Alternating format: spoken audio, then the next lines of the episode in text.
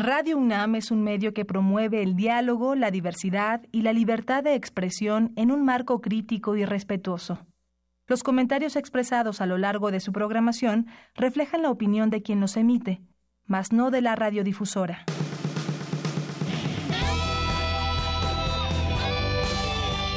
Prisma RU. Relatamos al mundo.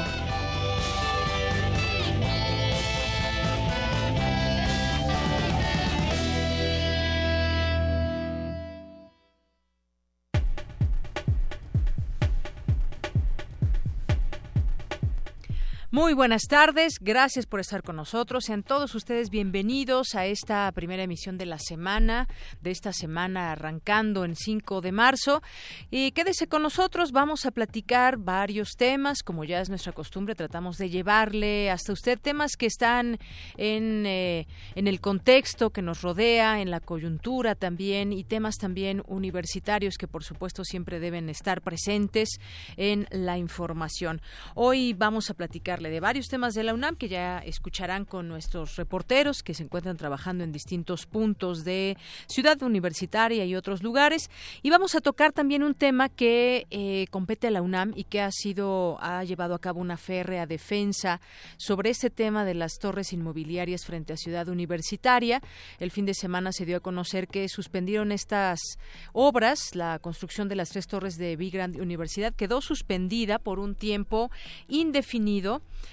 eh, y ahí sobre ese tema platicaremos más adelante con el doctor Pedro Salazar, que es director del Instituto de Investigaciones Jurídicas de la UNAM, para conocer más detalles sobre esta suspensión, lo que implica esta suspensión que fue concedida el pasado jueves por el titular del Juzgado Quinto de Distrito en materia administrativa, para que se detuvieran los trabajos de estos edificios que están ubicados en Avenida Copilco, esto es en la delegación Coyoacán, y que vendrían a cambiar esa vista que tenemos de ciudad universitaria y que esto, pues, al ser patrimonio eh, de la humanidad, pues tendría ahí distintas afectaciones y sobre eso es lo que se ha discutido y como decía, la UNAM ha llevado a cabo una defensa de esta situación. Vamos a platicar del tema.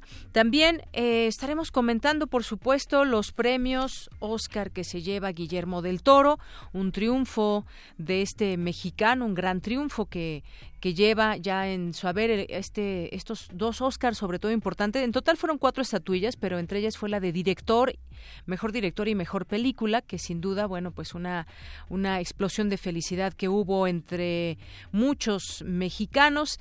Estas estatuillas que además dedica a los jóvenes. Vamos a platicar de esta película que se llevó estas cuatro estatuillas y bueno, por supuesto el mérito que tiene eh, Guillermo del Toro con la forma del agua.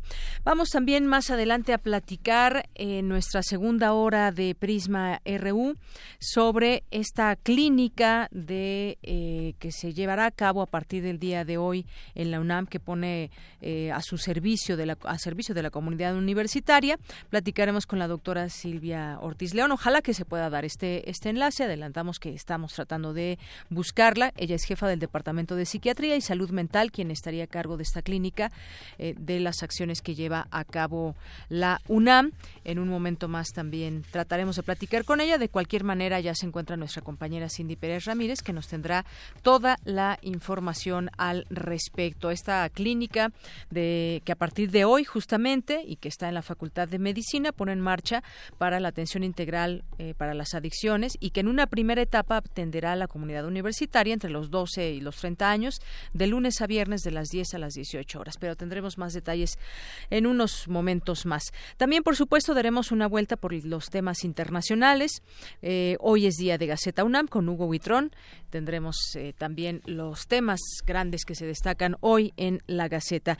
Y Otto Cázares, que hace un canto a Ciudad Universitaria a través de su cartografía RU, como ustedes saben, muy a su estilo. Y también, por supuesto, estará aquí con nosotros Montserrat Sánchez, que eh, pues nos platicará de las actividades que hay en la sala Julián Carrillo y que pues son muchas actividades y que invitamos a toda la comunidad universitaria, público en general, a que se den una vuelta, que aprendan, que eh, disfruten sobre todo de estas propuestas.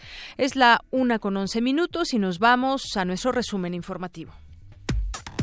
Relatamos al mundo.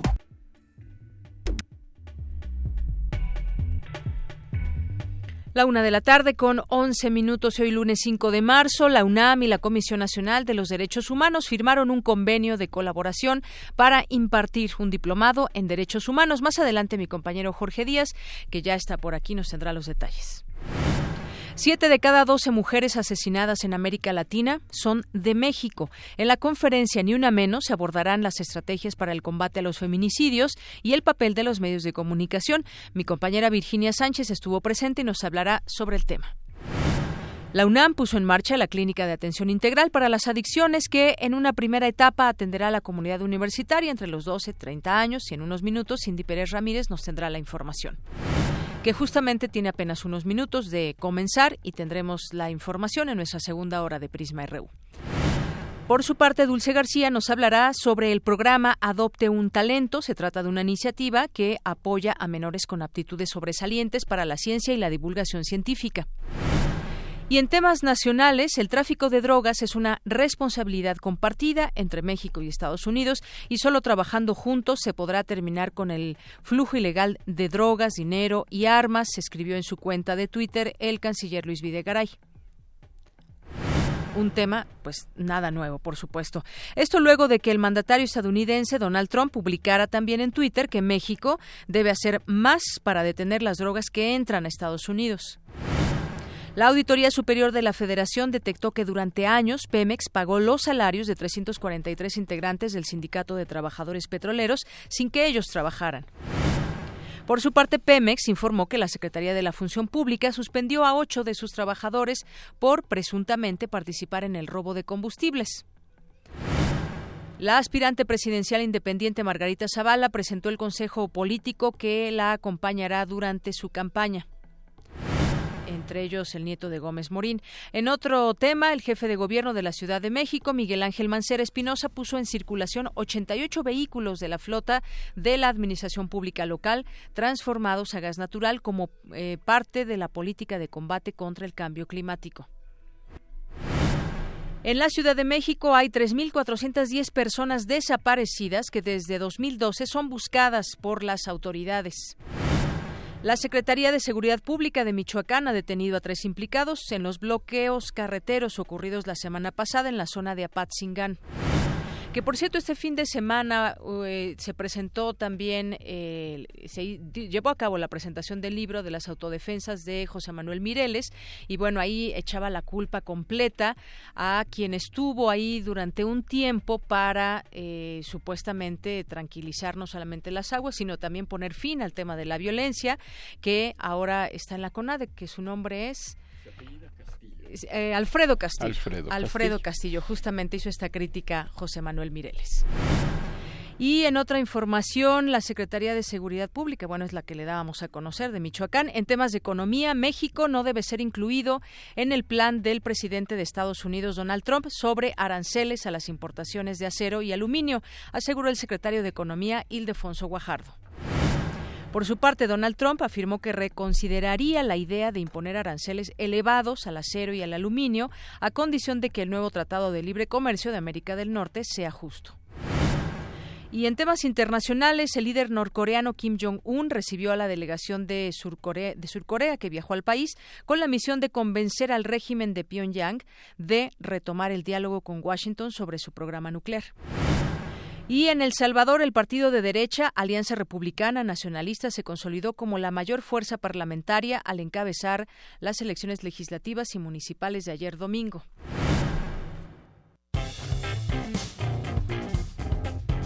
Campus RU.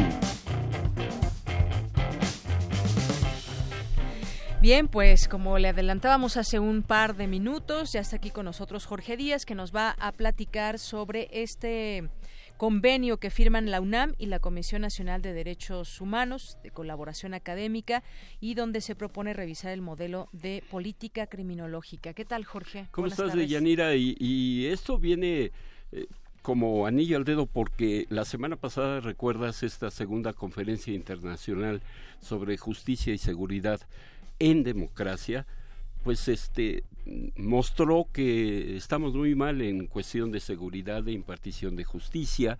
Eh, de acuerdo a la academia, las cárceles eh, son insuficientes, están saturadas, en fin, y eh, este convenio que se firmó en la Comisión Nacional de los Derechos Humanos, Luis Raúl González Pérez se pronunció en favor de lo que tú decías, revisar el modelo de política criminológica en el país, ya que no basta con aumentar penas de prisión o aplicar políticas de fuerza para frenar la comisión de delitos, sino debe impulsarse aún más la educación por eh, ser poderoso medio para crear conciencia y elemento imprescindible para el total respeto de los derechos humanos. Estuvo ahí el jefe de la División de Educación Continua de la Facultad de Derecho de la UNAM, Diego Guerrero, quien dijo que este diplomado que se impartirá tiene una visión muy clara de opción a titularse. Eh, la opción de que este diplomado, que se está suscribiendo el día de hoy con la, la Facultad de Derecho de la Universidad Nacional, Autónoma de México con la Comisión Nacional de Derechos Humanos es un, un diplomado eh, de derechos humanos con opción a titulación y ampliación de conocimientos en la materia. Esto abre la posibilidad y demuestra la disposición que tienen ambas instituciones de coadyuvar en el fortalecimiento de los derechos humanos y de la cultura de la legalidad a través principalmente del personal que día a día está tratando los temas de derechos humanos. Esto fortalece el compromiso que se tiene en ambas instituciones, el compromiso social que existe y que estoy seguro que este será el, el primer diplomado de muchos otros que se puedan llevar a cabo entre estas dos grandes instituciones. Y bueno, también en este evento estuvo el director de la Facultad de Derecho de la UNAM, Raúl Contreras Bustamante, quien eh, coincidió con Luis Raúl González Pérez en que los problemas que padece el país son la corrupción, la impunidad, poco apego a la legalidad, la violencia, entre otros, y que no deben combatirse con una visión simple eh, de ampliar penas sino y el uso de la fuerza física, sino con educación. Eso fue lo que se insistió en esta reunión, importante reunión, del de, anuncio de este diplomado. Nosotros estamos convencidos desde la Facultad de Derecho que los problemas que hoy padece nuestro país en materia de corrupción, de impunidad, de poco apego a la legalidad, de violencia, son cuestiones que no se deben de combatir con una visión simplemente de ampliar penas y de utilizar fuerza física, sino que tienen que combatir con educación. Y bueno, pues importante convenio de Yanira, UNAM, Comisión Nacional de los Derechos Humanos, y que este diplomado tiene la opción eh, atractiva de poder titularse o tener una licenciatura en este derecho, en esta materia de derechos humanos entre los abogados que ya son titulados y los próximos abogados que tendrá este país. Así es, y que es un tema muy importante, son de esos, de esos diplomados que seguramente quien los estudie rendirá mucho, muchos frutos porque hay mucho por hacer en ese tema. Ya lo decíamos desde el viernes que y toda la semana que nos pasabas esta información, es una deuda pendiente que tiene México con con, sus ciudadanos, las autoridades que tienen mucho que hacer al respecto y que estamos platicando ya en distintas mesas, en distintos foros, no solamente en la UNAM, sobre los derechos humanos, las desapariciones, de temas de tortura, por ejemplo, y parecería, por las cifras que se revelan, que no se avanza en el tema, pero las discusiones ahí están por parte de expertos que dan opciones y que sobre todo ofrecen ese conocimiento de cómo se podrían cambiar las cosas, pero este es un tema que no solamente eh, con esas propuestas, sino se llevan a cabo, pues no se puede hacer nada. Tendrían esas autoridades que escuchar a los expertos que conocen de estos temas y que juntos puedan hacer un plan para tratar de terminar con las violaciones a los derechos humanos en este país. Sí, de Yanira, y sobre todo porque eh, la semana pasada se insistió eh, hasta el cansancio que la única opción, bueno, no la única opción, una de las opciones es la academia, pero necesitan escucharla. La UNAM hace propuestas, hace propuestas concretas como estos diplomados, por ejemplo pero falta que las autoridades las tomen en cuenta. Entonces, creo que lo que tú dices es muy, muy acertado. Eh, la academia, ahí está la propuesta, no tiene la capacidad de decisión sobre leyes y todo esto, pero ahí está la propuesta y es nada más que funcionarios, servidores públicos hagan caso a las mismas, ¿no? Muy bien. Jorge, muchas gracias y buenas tardes. Buenas tardes. Y vamos a continuar con la información. Mónica González Contró, abogada general de nuestra Casa de Estudios, aseguró que la UNAM siempre recurrirá al diálogo y reflexión para enfrentar los problemas que aquejan a la institución. En entrevista por la mañana aquí en Radio UNAM, en el programa Primer Movimiento, dejó en claro que la Universidad de la Nación siempre será una institución de puertas abiertas. Vamos a escuchar. La universidad no se va a cerrar por muchas cosas, ¿no? En primer lugar, porque es una convicción, ¿no? Y está en la esencia misma de la universidad ser una universidad abierta, lo ha dicho bien el rector, no nos vamos a murallar, pudiera ser la salida fácil, pero no va a ocurrir de esta de esta manera, ¿no? En, hay que decirlo bien que lo comentó el rector y es una convicción. Pero además también este tenemos imposibilidades hasta físicas, ¿no? El tamaño de la universidad, pues no, si ustedes ven pues las dimensiones, pues no se puede cerrar, pero además tampoco la declaratoria de patrimonio mundial nos permite no construir muros y cercar a la universidad. Entonces no que, que haya tranquilidad en ese sentido. Es un reto tener una universidad abierta desde luego es un reto muy grande porque pues no solamente quienes están aquí como bien lo sabemos es son integrantes de la comunidad sino hay mucha gente que va no a, disfrutar de los distintos espacios pero la convicción es que es eso y así seguirá no hacer un llamado a la comunidad universitaria, ¿no? Como lo hizo el rector, a cerrar filas, a defender, digamos, nuestro espacio con lo que tenemos, ¿no? Este, con la convivencia sana, ¿no? Con, eh, eh, pues, el dar ejemplo de cómo puede vivir realmente una comunidad defendiendo su propio espacio mediante el uso de la razón, del diálogo, ¿no? De la interacción, de la convivencia, decirles que nuestra universidad es un tesoro para el país, ¿no? en todos los sentidos. Es un tesoro, es el tesoro intelectual del país, pero es también un tesoro ético y es un tesoro cultural. Entonces, tenemos que defenderlo y que cerremos filas en torno al rector para eh, luchar de verdad porque haya eh, tener una comunidad más segura sin recurrir al uso de la violencia, porque desde luego, como dice eh, el rector Graue también, la violencia genera más violencia y no queremos esto en nuestra universidad. Bien, pues parte de lo que dijo en esta entrevista, entrevista la abogada general de nuestra Casa de Estudios. Y continuamos, vamos a seguir hablando ahora de otros temas que tienen que también ver con la universidad.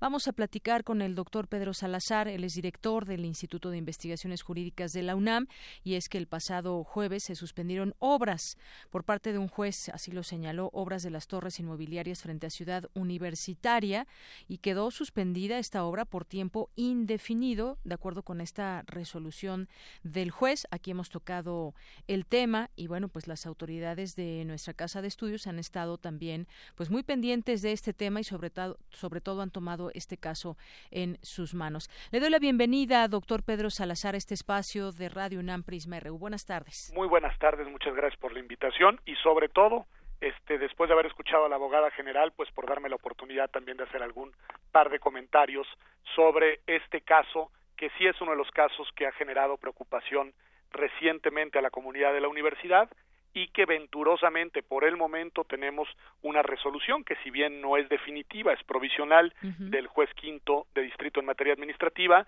bueno, pues cuando menos ha hecho eco en ese juzgado la preocupación y los argumentos eh, presentados por la universidad precisamente a través, como debe ser, de la oficina de la abogada general.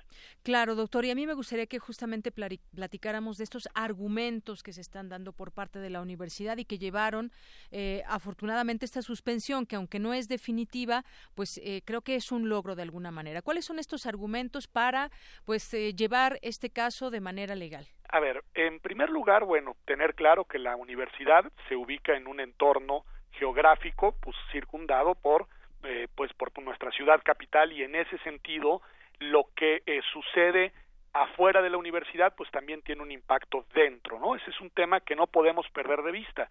No se trata en este caso por las características del proyecto inmobiliario que se quiere llevar a cabo de una eh, eh, obra, de un desarrollo del que seamos ajenos por el solo hecho de estar fuera de la universidad en la zona colindante. Eh, la universidad ha sido declarada por la UNESCO como, como se ha dicho mucho en estos días, patrimonio de la humanidad, en buena medida pues por las características y particularidades de sus espacios, de sus edificios y de las vistas desde las cuales se puede apreciar el patrimonio universitario. En ese sentido, uno de los argumentos nodales que eh, eh, esgrimió la oficina de la abogada general hasta el momento continuo es que una obra como la que se piensa llevar a cabo de los edificios de Big Grand con las características de 23 y 27 pisos, entre 65 y 90 metros de altura y con la densidad con la que se, se tiene programado, pues eh, aunque estarían ubicados fuera de la universidad, en realidad impactarían el, la, la visión, digamos, de, de la universidad, en particular de manera muy nociva, distorsionarían el escenario que se mira desde el estadio hacia la biblioteca y hacia la rectoría, que como ustedes saben, pues es un patrimonio cultural valiosísimo, no solo para nuestra universidad, sino para la ciudad y para el país en su conjunto. Entonces, eh, ese hecho, eh, esa afectación podría poner en riesgo, de hecho, eh, nuestro reconocimiento como patrimonio de la humanidad y, y por lo mismo, eh, pues la universidad eh, y como lo ha dicho con claridad más el, el, rector Enrique Graue, pues ha ejercido a través de los recursos legales, como debe ser, su derecho a denunciar que aquí hay acuerdos internacionales que precisamente son los que le dan esta, este reconocimiento a nuestra universidad como patrimonio de la humanidad que podrían estarse viendo afectados por las autorizaciones que realizaron las autoridades de la ciudad a la constructora para llevar a cabo este edificio vuelvo a decirlo, con las características particularidades con las que lo han proyectado. Claro, y además de todo esto, usted decía algo del el entorno, aunque estén fuera estas, esta construcción que se pretende, pues también hay que ver el contexto en el que se da y toda, pues sabemos que ya es una zona que está, eh, tiene de pronto esos eh, problemas de tráfico y demás, estas tres grandes torres, bueno, pues vendrían a, abonar en este problema. Pero más allá de todo eso, pues sí es justamente que pone en riesgo ese reconocimiento, esa vista que se tiene y que, por la cual fue elegida como patrimonio de la humanidad y además, bueno, de parte de la empresa, ¿qué dicen después de que se conoció esto? Bueno, pues dicen que están analizando la resolución del juez en materia administrativa para emprender las acciones legales correspondientes. De ese lado, ¿qué podemos eh, avisorar, doctor? Miren, no hay que anticipar vísperas, pero bueno, es previsible que este asunto todavía, digamos, eh, siga en, en, en, los juzgados y no vaya a tener una resolución inmediata. Lo que tenemos por el momento es una decisión provisional del juez, todavía no ha dictado una sentencia de fondo, es decir, todavía no da sus conclusiones finales. Y además tanto esta decisión de la resolución eh, digamos provisión de la suspensión provisional, perdón, como en su momento la sentencia, eh, cuando se cuente con ella, sea en el sentido en el que sea, pues puede también ser recurrida, es decir, desde el punto de vista jurídico estamos todavía en una etapa muy preliminar de este caso y es previsible que esto se lleve su tiempo, ¿no? Eh, no sabemos incluso en qué instancia, en cuál será la última instancia en decidir. Ahora sabemos que está radicado el caso en un juzgado, en un juzgado administrativo, pero siempre, porque así son los procesos eh, judiciales, cabe la posibilidad de que el asunto vaya escalando al interior del Poder Judicial, ¿no? Entonces, eh, veamos, lo que sí es que eh, es previsible, creo que es lógico imaginar que la empresa pues intentará continuar con su proyecto y en ese sentido pues combatirá jurídicamente la, la, las acciones de la, de la universidad. Ahora, lo decías muy bien y déjame rescatar un punto que mencionabas. Yo centré mi atención en la cuestión del entorno visual, del ambiente panorámico de la universidad y del valor que eso tiene. Y en ese sentido la afectación que causaría, pues que se distorsionara ese contexto visual.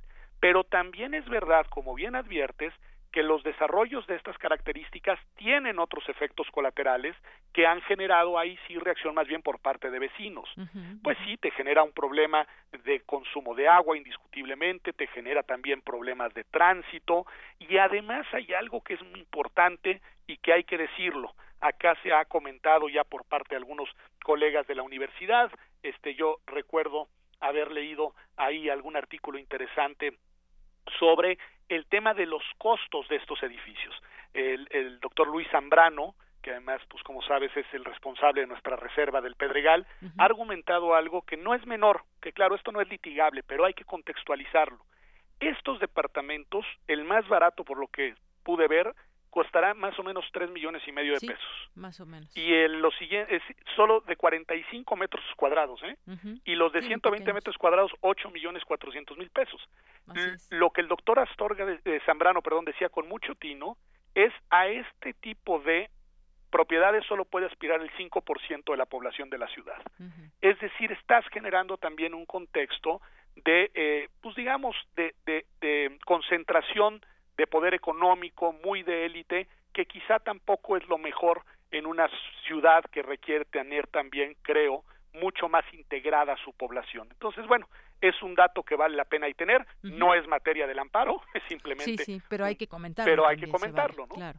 Pues sí, así es, doctor. Y bueno, también se espera que se haga una evaluación sobre las autorizaciones con las que se permitió la obra, que ya tienen que ver directamente con la delegación, esos permisos y bueno, ya también iremos descubriendo en qué término se dio, porque uno, uno pensaría que para dar una autorización de esta magnitud, con 23 y 27 pisos estas torres, pues se tiene que especificar muy bien por qué sí se les dio el permiso, pero eso también... Eso sí, pero eso sí será materia de la revisión jurídica, sin duda. el hecho de que los expedientes con las autorizaciones correspondientes cumplan a cabalidad con lo que establece la normatividad y además que hayan participado y opinado todas las autoridades, eh, digamos, eh, eh, con, que deben estar involucradas en una obra de estas características. Entonces, eso sí, supongo y podemos esperar que sea materia de revisión por parte de las autoridades judiciales, que todo esté en regla, para decirlo claro, y que eh, en ese sentido no vayan a haber vicios en el procedimiento mediante el cual se otorgaron las licencias. Yo ahí sí desconozco los expedientes y no me atrevería a especular al respecto, pero sin duda es uno de los aspectos que tendrán que ser en su momento valorados. Muy bien, pues yo le agradezco mucho, doctor Pedro Salazar, que nos haya tomado esta llamada, que nos ponga al tanto de cómo está exactamente esta, este tema, porque la empresa, la empresa inmobiliaria ahora tendrá un plazo de 10 días para impugnar esta suspensión ante un tribunal colegiado. Pues seguiremos en el tema por lo pronto. Muchas gracias, doctor. Al contrario, muy buenas tardes y muchas gracias por la invitación. A usted, hasta luego. Hasta luego. El doctor Pedro Salazar es director del Instituto de Jurídicas de la UNAM. Porque tu opinión es importante, síguenos en nuestras redes sociales, en Facebook como Prisma RU y en Twitter como arroba PrismaRU. Queremos escuchar tu voz. Nuestro teléfono en cabina es 55 36 43 39. Bien, continuamos con la información de la UNAM. La UNAM y el Instituto Politécnico Nacional, también la Agencia Espacial Mexicana, convocan a construir un microsatélite. La información con mi compañera Cristina Godínez. Deyanira, buenas tardes. Durante la jornada UNAM-NASA, estas instituciones acordaron elaborar una convocatoria con el propósito de concretar la construcción de un microsatélite, para lo cual contarán con el apoyo del Centro de Investigación AMES de la NASA, que les brindará asesoría, laboratorios de prueba y el lanzamiento al espacio. Es el doctor José Francisco Valdés Galicia, coordinador del Programa Espacial Universitario. Hoy en día ha cambiado el paradigma de los satélites. Podemos hacer algo pequeño, CubeSat se llaman, microsatélites podríamos decir en español. Lo que necesitamos es el financiamiento para poder terminar de construirlos, probarlos y lanzarlos. El satélite sería mexicano y lo que pone Ames pone uno, la asesoría de estas personas, de estos ingenieros, dos, la posibilidad de usar sus laboratorios para las pruebas espaciales, para todas las pruebas que hay que hacer, y tres, el lanzamiento. Yo creo que podría tardar lo que resta de este año, una vez que definamos. Y si tenemos firmado un convenio y asegurado el financiamiento, yo creo que en dos años podemos estar listos para lanzar esto. El también investigador del Instituto de Geofísica de la UNAM expresó que el satélite servirá para tomar imágenes del territorio nacional desde el espacio, que son útiles para asuntos agrícolas, de exploración de selvas y bosques y para estudios del crecimiento de ciudades, entre otras aplicaciones económicas, sociales y ambientales. Deyanira, este es mi reporte. Buenas tardes. Gracias, Cristina. Muy buenas tardes. Vamos ahora con Dulce García. Niños destacados del programa Adopte un Talento, iniciativa que apoya a menores con aptitudes sobresalientes para la ciencia y la divulgación científica. Cuéntanos al respecto, Dulce García. Buenas tardes.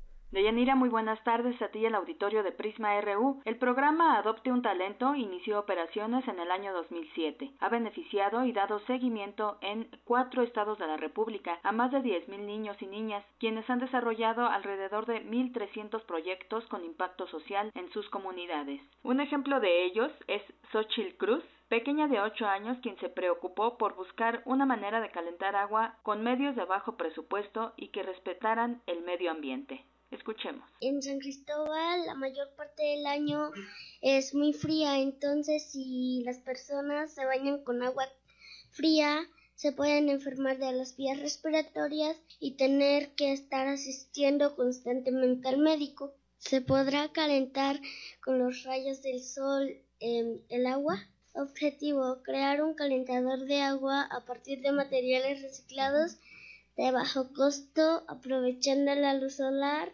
esto también ayuda al medio ambiente y a las personas de bajo recurso. Los niños que han participado en este programa cuentan con la asesoría de 400 científicos de diversas instituciones, además de ese acompañamiento y asesoramiento que va desde el preescolar hasta el bachillerato. Diversos niños y jóvenes que se encuentran dentro de este proyecto han recibido premios y apoyos. Gabriela de la Torre, directora del programa Adopte un Talento, habló al respecto. Buscamos el seguimiento de los niños, ¿no? y, y en ese sentido es que hermanamos muy bien no solo con programas de enseñanza de la ciencia, sino con programas de divulgación. Y así es como a través de la divulgación, estos niños, estos jóvenes que se interesan en la ciencia, encuentran un espacio para desarrollar estas habilidades de manera extracurricular. Y así como hay niños que les gusta bailar y niños que les gusta jugar fútbol o que les gusta hacer algún otro deporte o arte, nosotros buscamos generar un espacio para niños, ¿no? Como Raúl, como Yair, como Gael, como Xochitl, que quieren hacer ciencia y que encuentran a otros niños que también tienen esos mismos intereses. De Yanira Auditorio de Prisma RU, el esfuerzo inició en nuestra máxima casa de estudios, pero se ha extendido a universidades como la Autónoma Metropolitana y la Universidad Michoacana. De esa manera se ha logrado generar vínculos no solo para explotar la parte científica de estos talentos, sino también para ayudarlos en el resto de su formación académica y personal. Es el reporte de Yanira. Muy buenas tardes. Gracias, Dulce. Buenas tardes. Queremos escuchar tu voz. Nuestro teléfono en cabina es 55 36 43 39. Porque tu opinión es importante, síguenos en nuestras redes sociales, en Facebook como Prisma RU y en Twitter como arroba PrismaRU.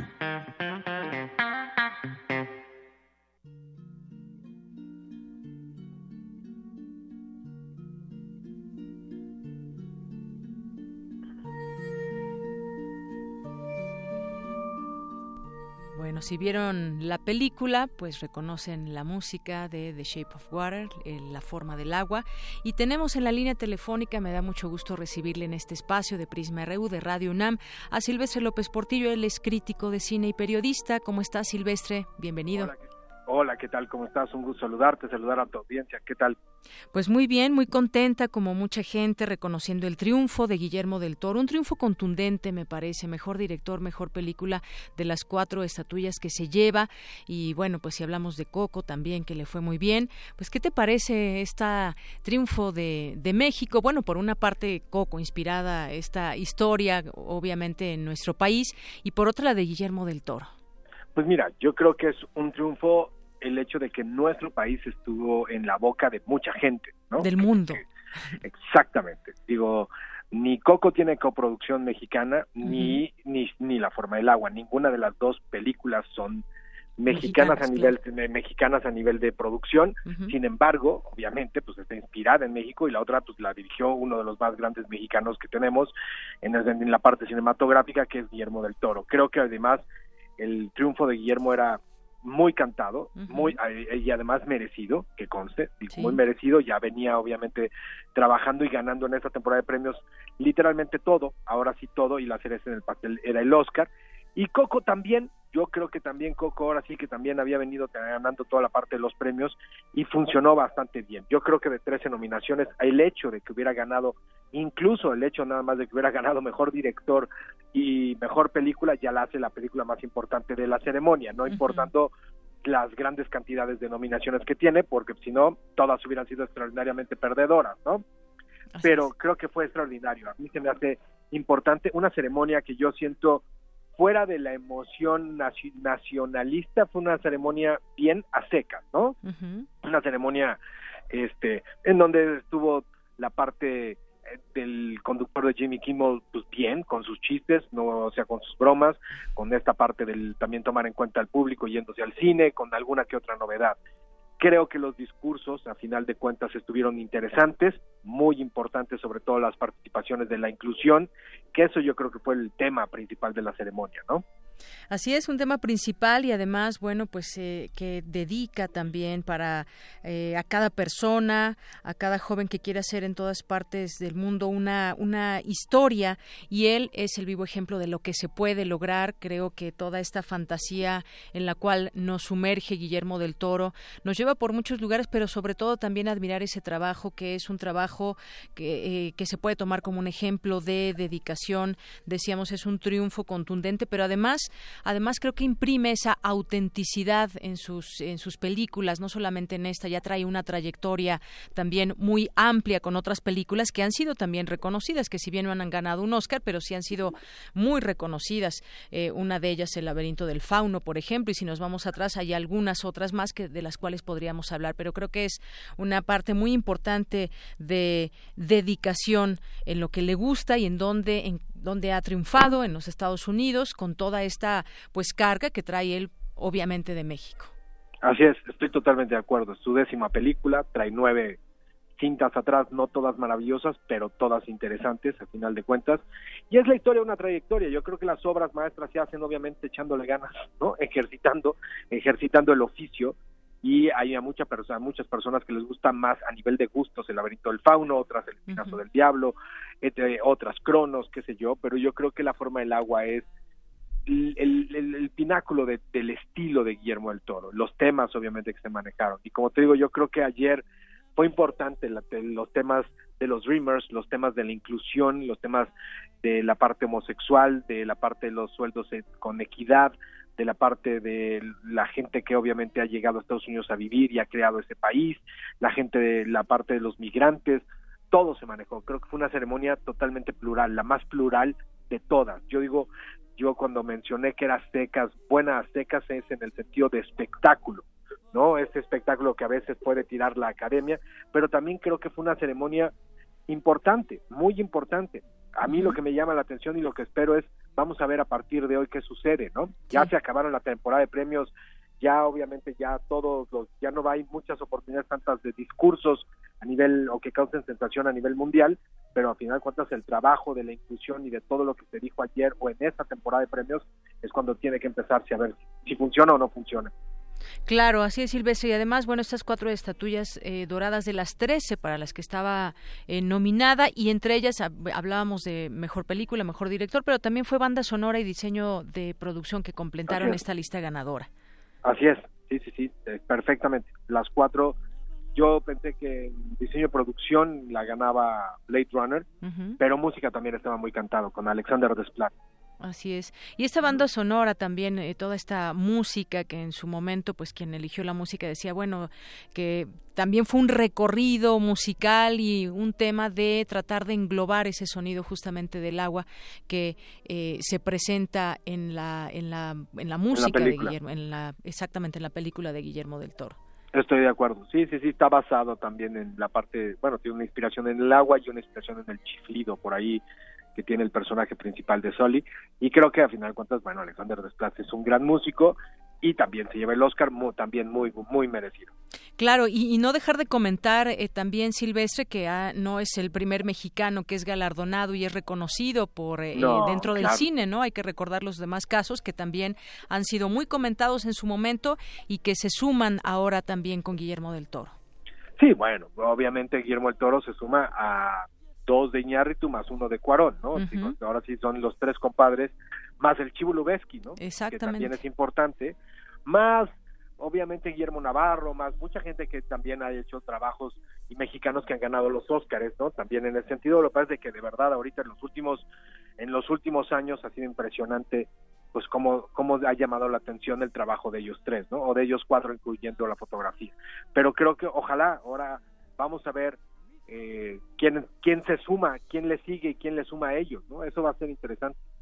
Claro, será muy interesante, pero podemos decir que la noche de ayer fue una noche que brilló también para los mexicanos, exponiendo su arte, exponiendo su lo que se sabe hacer también y este reconocimiento, si bien bueno, pues mucha gente hablará de los premios que tanto eh, son importantes o no, pero el caso es que hay un reconocimiento también internacional con estas cintas que, como dice, son producciones estadounidenses, pero que tienen esa inspiración desde desde México y donde tienen que ver muchos mexicanos en el caso de Guillermo del Toro, pues evidentemente, pues todo el trabajo que ha hecho, en el caso de Coco, pues toda esa inspiración, toda la el viaje que hicieron quienes estuvieron detrás de la película por lugares de México y que realmente pues quedaron fascinados y trataron de llevar un, un, un poco de lo que es toda esta festividad también del Día de Muertos desde México.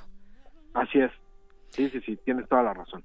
Muy bien, Silvestre, pues yo te agradezco mucho que hayas estado con nosotros, que nos des tu punto de vista y que, pues bueno, también esta, esta emoción que se ha propagado al mundo y que pues es de festejarse y reconocer a quien a quien debe ser reconocido, honor a quien honor merece. Muchas gracias, Silvestre. Un fuerte abrazo, gracias a ti, que estén muy bien y un saludo fuerte también a tu audiencia, a toda la banda de Radio Nam. Gracias, hasta luego. Hasta luego. Muy buenas tardes a Silvestre López Portillo, crítico de cine y periodista. Bueno, pues si no han visto la película, yo creo que mucha gente, porque bueno, no es a veces difícil ver todas las películas que fueron nominadas y que hay algunas muy buenas que también ganaron premios. Bueno, pues todavía hay tiempo, hay varias de ellas que se están todavía pasando en los cines aquí en, México. En otros lugares eh, la forma del agua apenas va llegando, como en, Europa, en España apenas acaba de llegar y seguramente pues ya desata pues muchas ganas de, de verla, por lo menos la curiosidad y si conocen a Guillermo del Toro, pues seguramente mucha más gente que no ha visto la película querrá ahora verla. Se la recomendamos y enhorabuena para este mexicano Guillermo del Toro.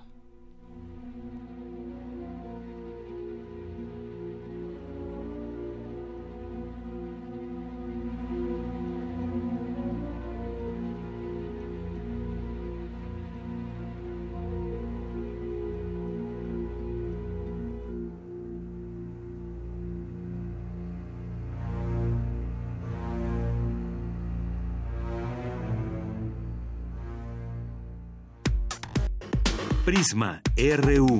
Relatamos al mundo. Tu opinión es muy importante. Escríbenos al correo electrónico prisma.radiounam@gmail.com.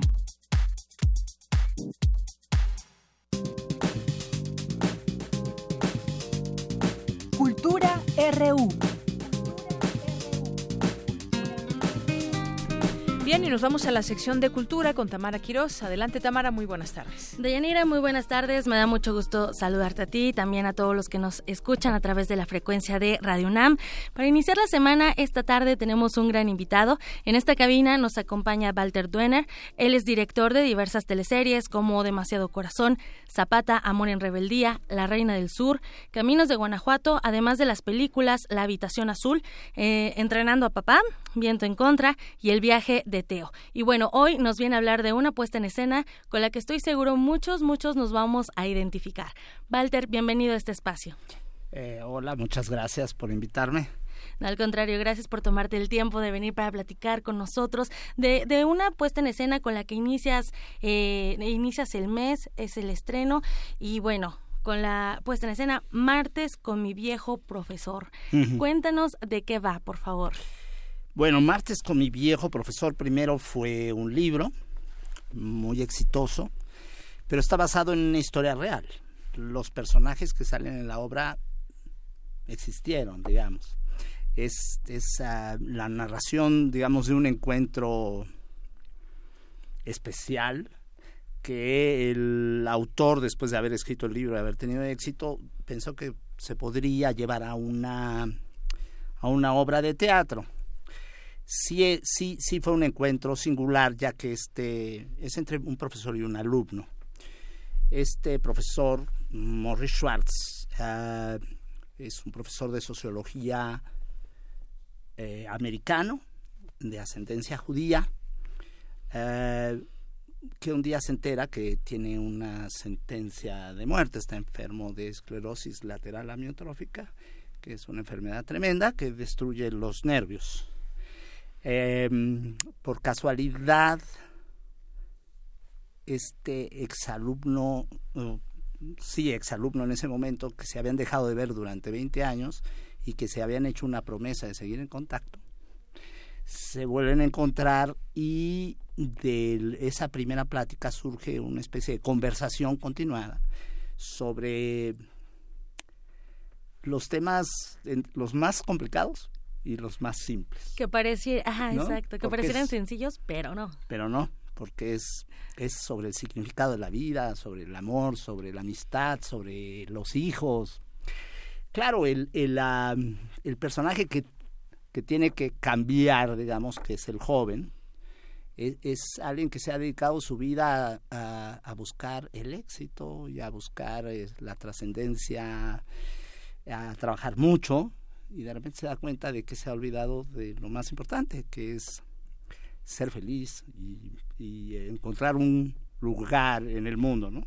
¿Qué significa comprometerse? ¿Qué significa este pues tener una vida más llena, ¿no? Y no solamente trabajar y tener éxito. Ah, es un hombre que está enfermo y que sabe que se va a morir. Y tiene una, digamos, no solamente un gran conocimiento, porque siempre ha dado clases a los jóvenes, sino que extra tiene un enorme sentido del humor. Entonces todos esos temas son tratados con cierta ligereza, no, no, no, no es, no intenta ser pedagógico, nada, ¿no? Pero algo saca uno de esas conversaciones. En 1997, Mitch Albom escribe este libro. Eh, en la cual se basa esta obra que tú adaptas para el teatro. ¿Qué reto para ti significó el, traer, eh, eh, bueno, toda esta historia al lenguaje teatral? Mira, este, la obra como tal existe. La obra fue hecha por, por el mismo autor y otro. Yo lo que hice fue adaptarla un poco, siempre respetando de que los personajes eran personajes reales, no podía uno escaparse.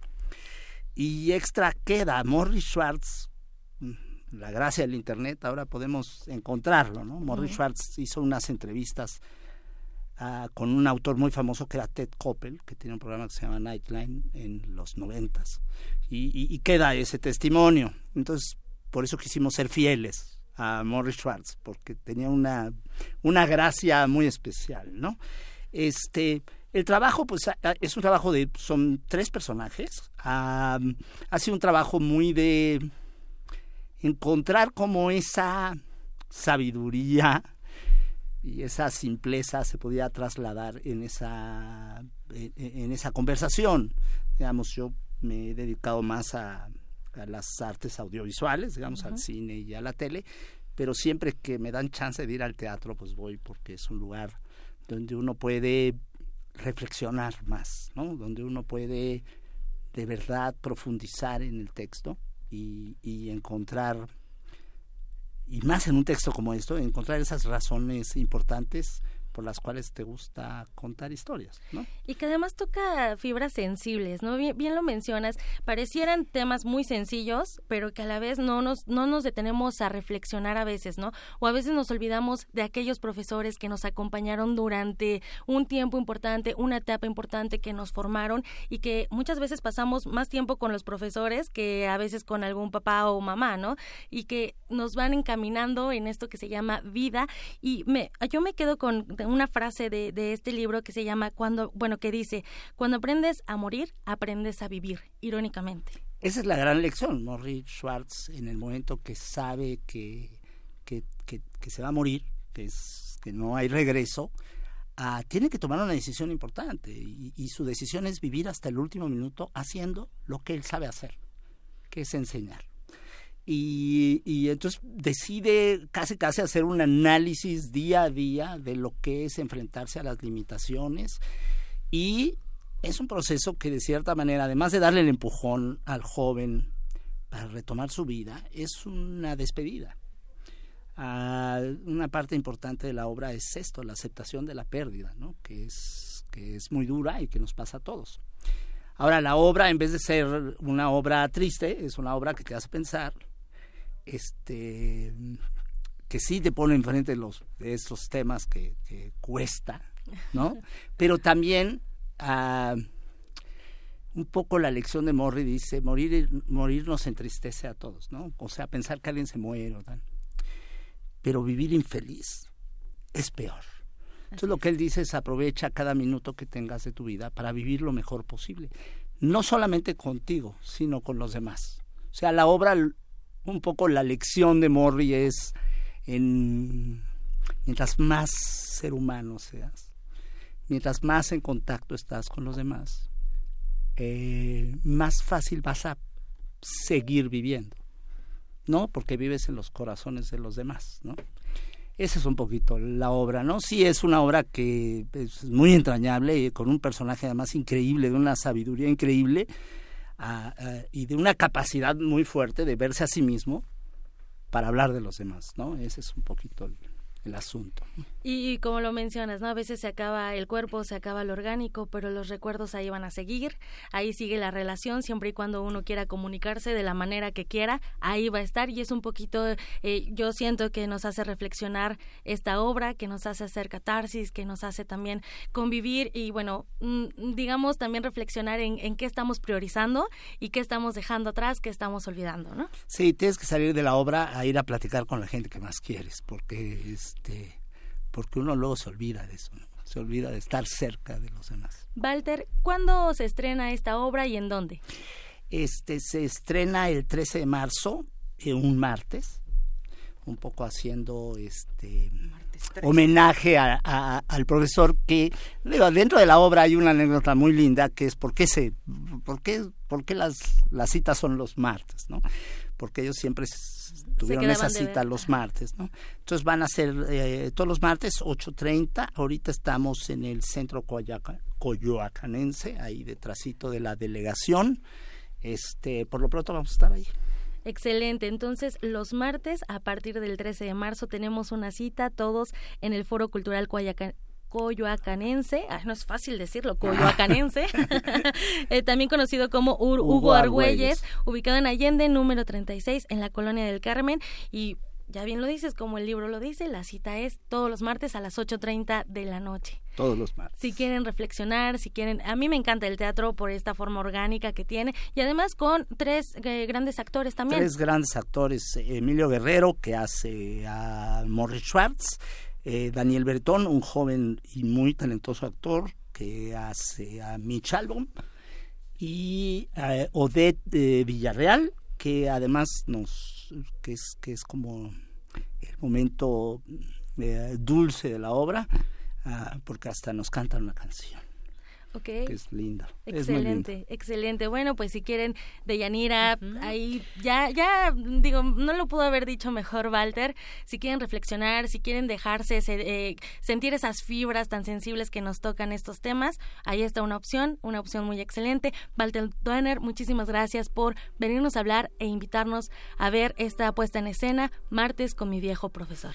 No, hombre, gracias a ustedes. Gracias. Deyanira, por hoy me despido y les deseo una excelente tarde. Gracias, muy buenas tardes. Gracias, Walter. Gracias, Tamara. Vamos a hacer un corte. Ya casi faltan unos segundos para que sean las 2 de la tarde y regresamos a la segunda hora de Prisma RU.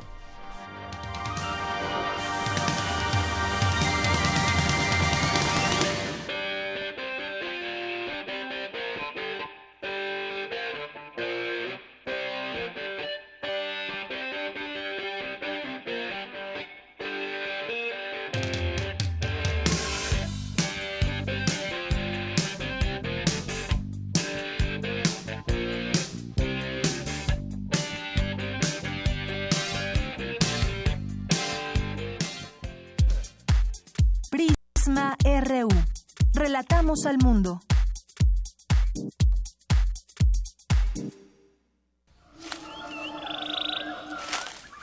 ¿Estás segura de que aquí podremos encontrarlo? Sí, el Ficunamus magnificentus solo se deja ver en esta zona pedregosa entre febrero y marzo. ¿Y es verdad lo que dicen? ¿Se alimenta de 24 cuadros por segundo? Esta criatura endémica de Ciudad Universitaria es toda una maravilla. ¡Oh! ¡Miren! ¡Ahí está! ¡Se acerca! Descubre cómo capturar al gran gigante del Ficunam. No te pierdas El Retorno a la Razón, diario vivo del Festival Internacional de Cine UNAM. Del 27 de febrero al 7 de marzo a las 8 de la noche por el 96.1 de FM. Radio UNAM, experiencia sonora. México se define entre ir hacia atrás o ir hacia adelante entre movernos por el enojo que destruye o ser motivados por la experiencia que construye. Ir hacia atrás es cancelar la educación de calidad. Ir hacia adelante es hacer del conocimiento nuestra fuerza. Ir hacia atrás es perdonar a los criminales. Ir hacia adelante es aplicar la ley a los delincuentes. Ser potencia es más que un deseo. Es trabajar para que cada familia cumpla sus sueños. El camino es hacia adelante. Lo mejor está por venir. PRI.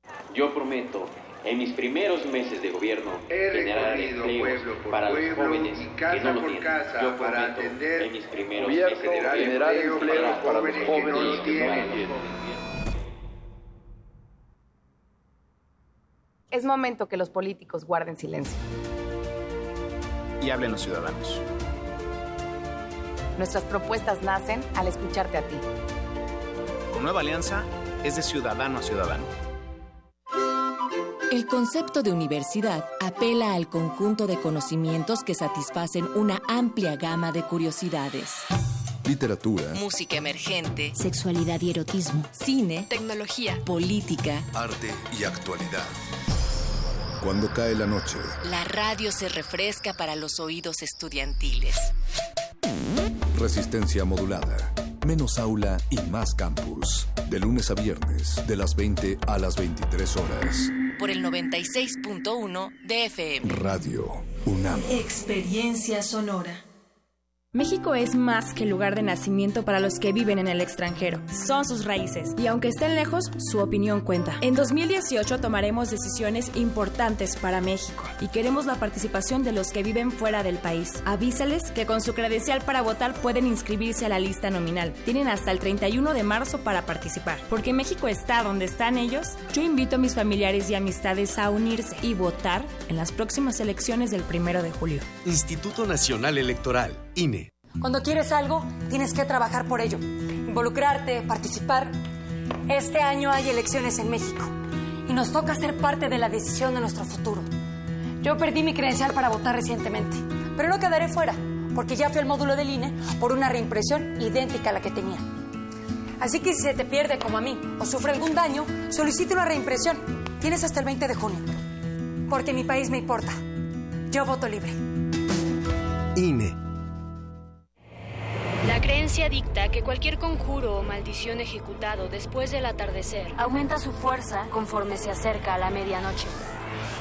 Para aumentar su sonido, Carpe Noctem. Sintonízalo ahora los viernes a las 0 horas por el 96.1 de FM. La noche es la mitad de la vida y es la mejor mitad. Radio 1.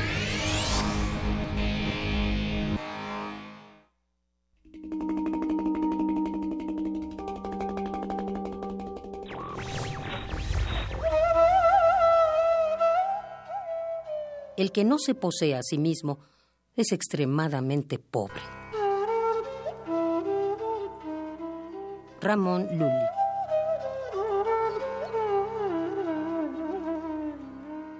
Radio UNAM.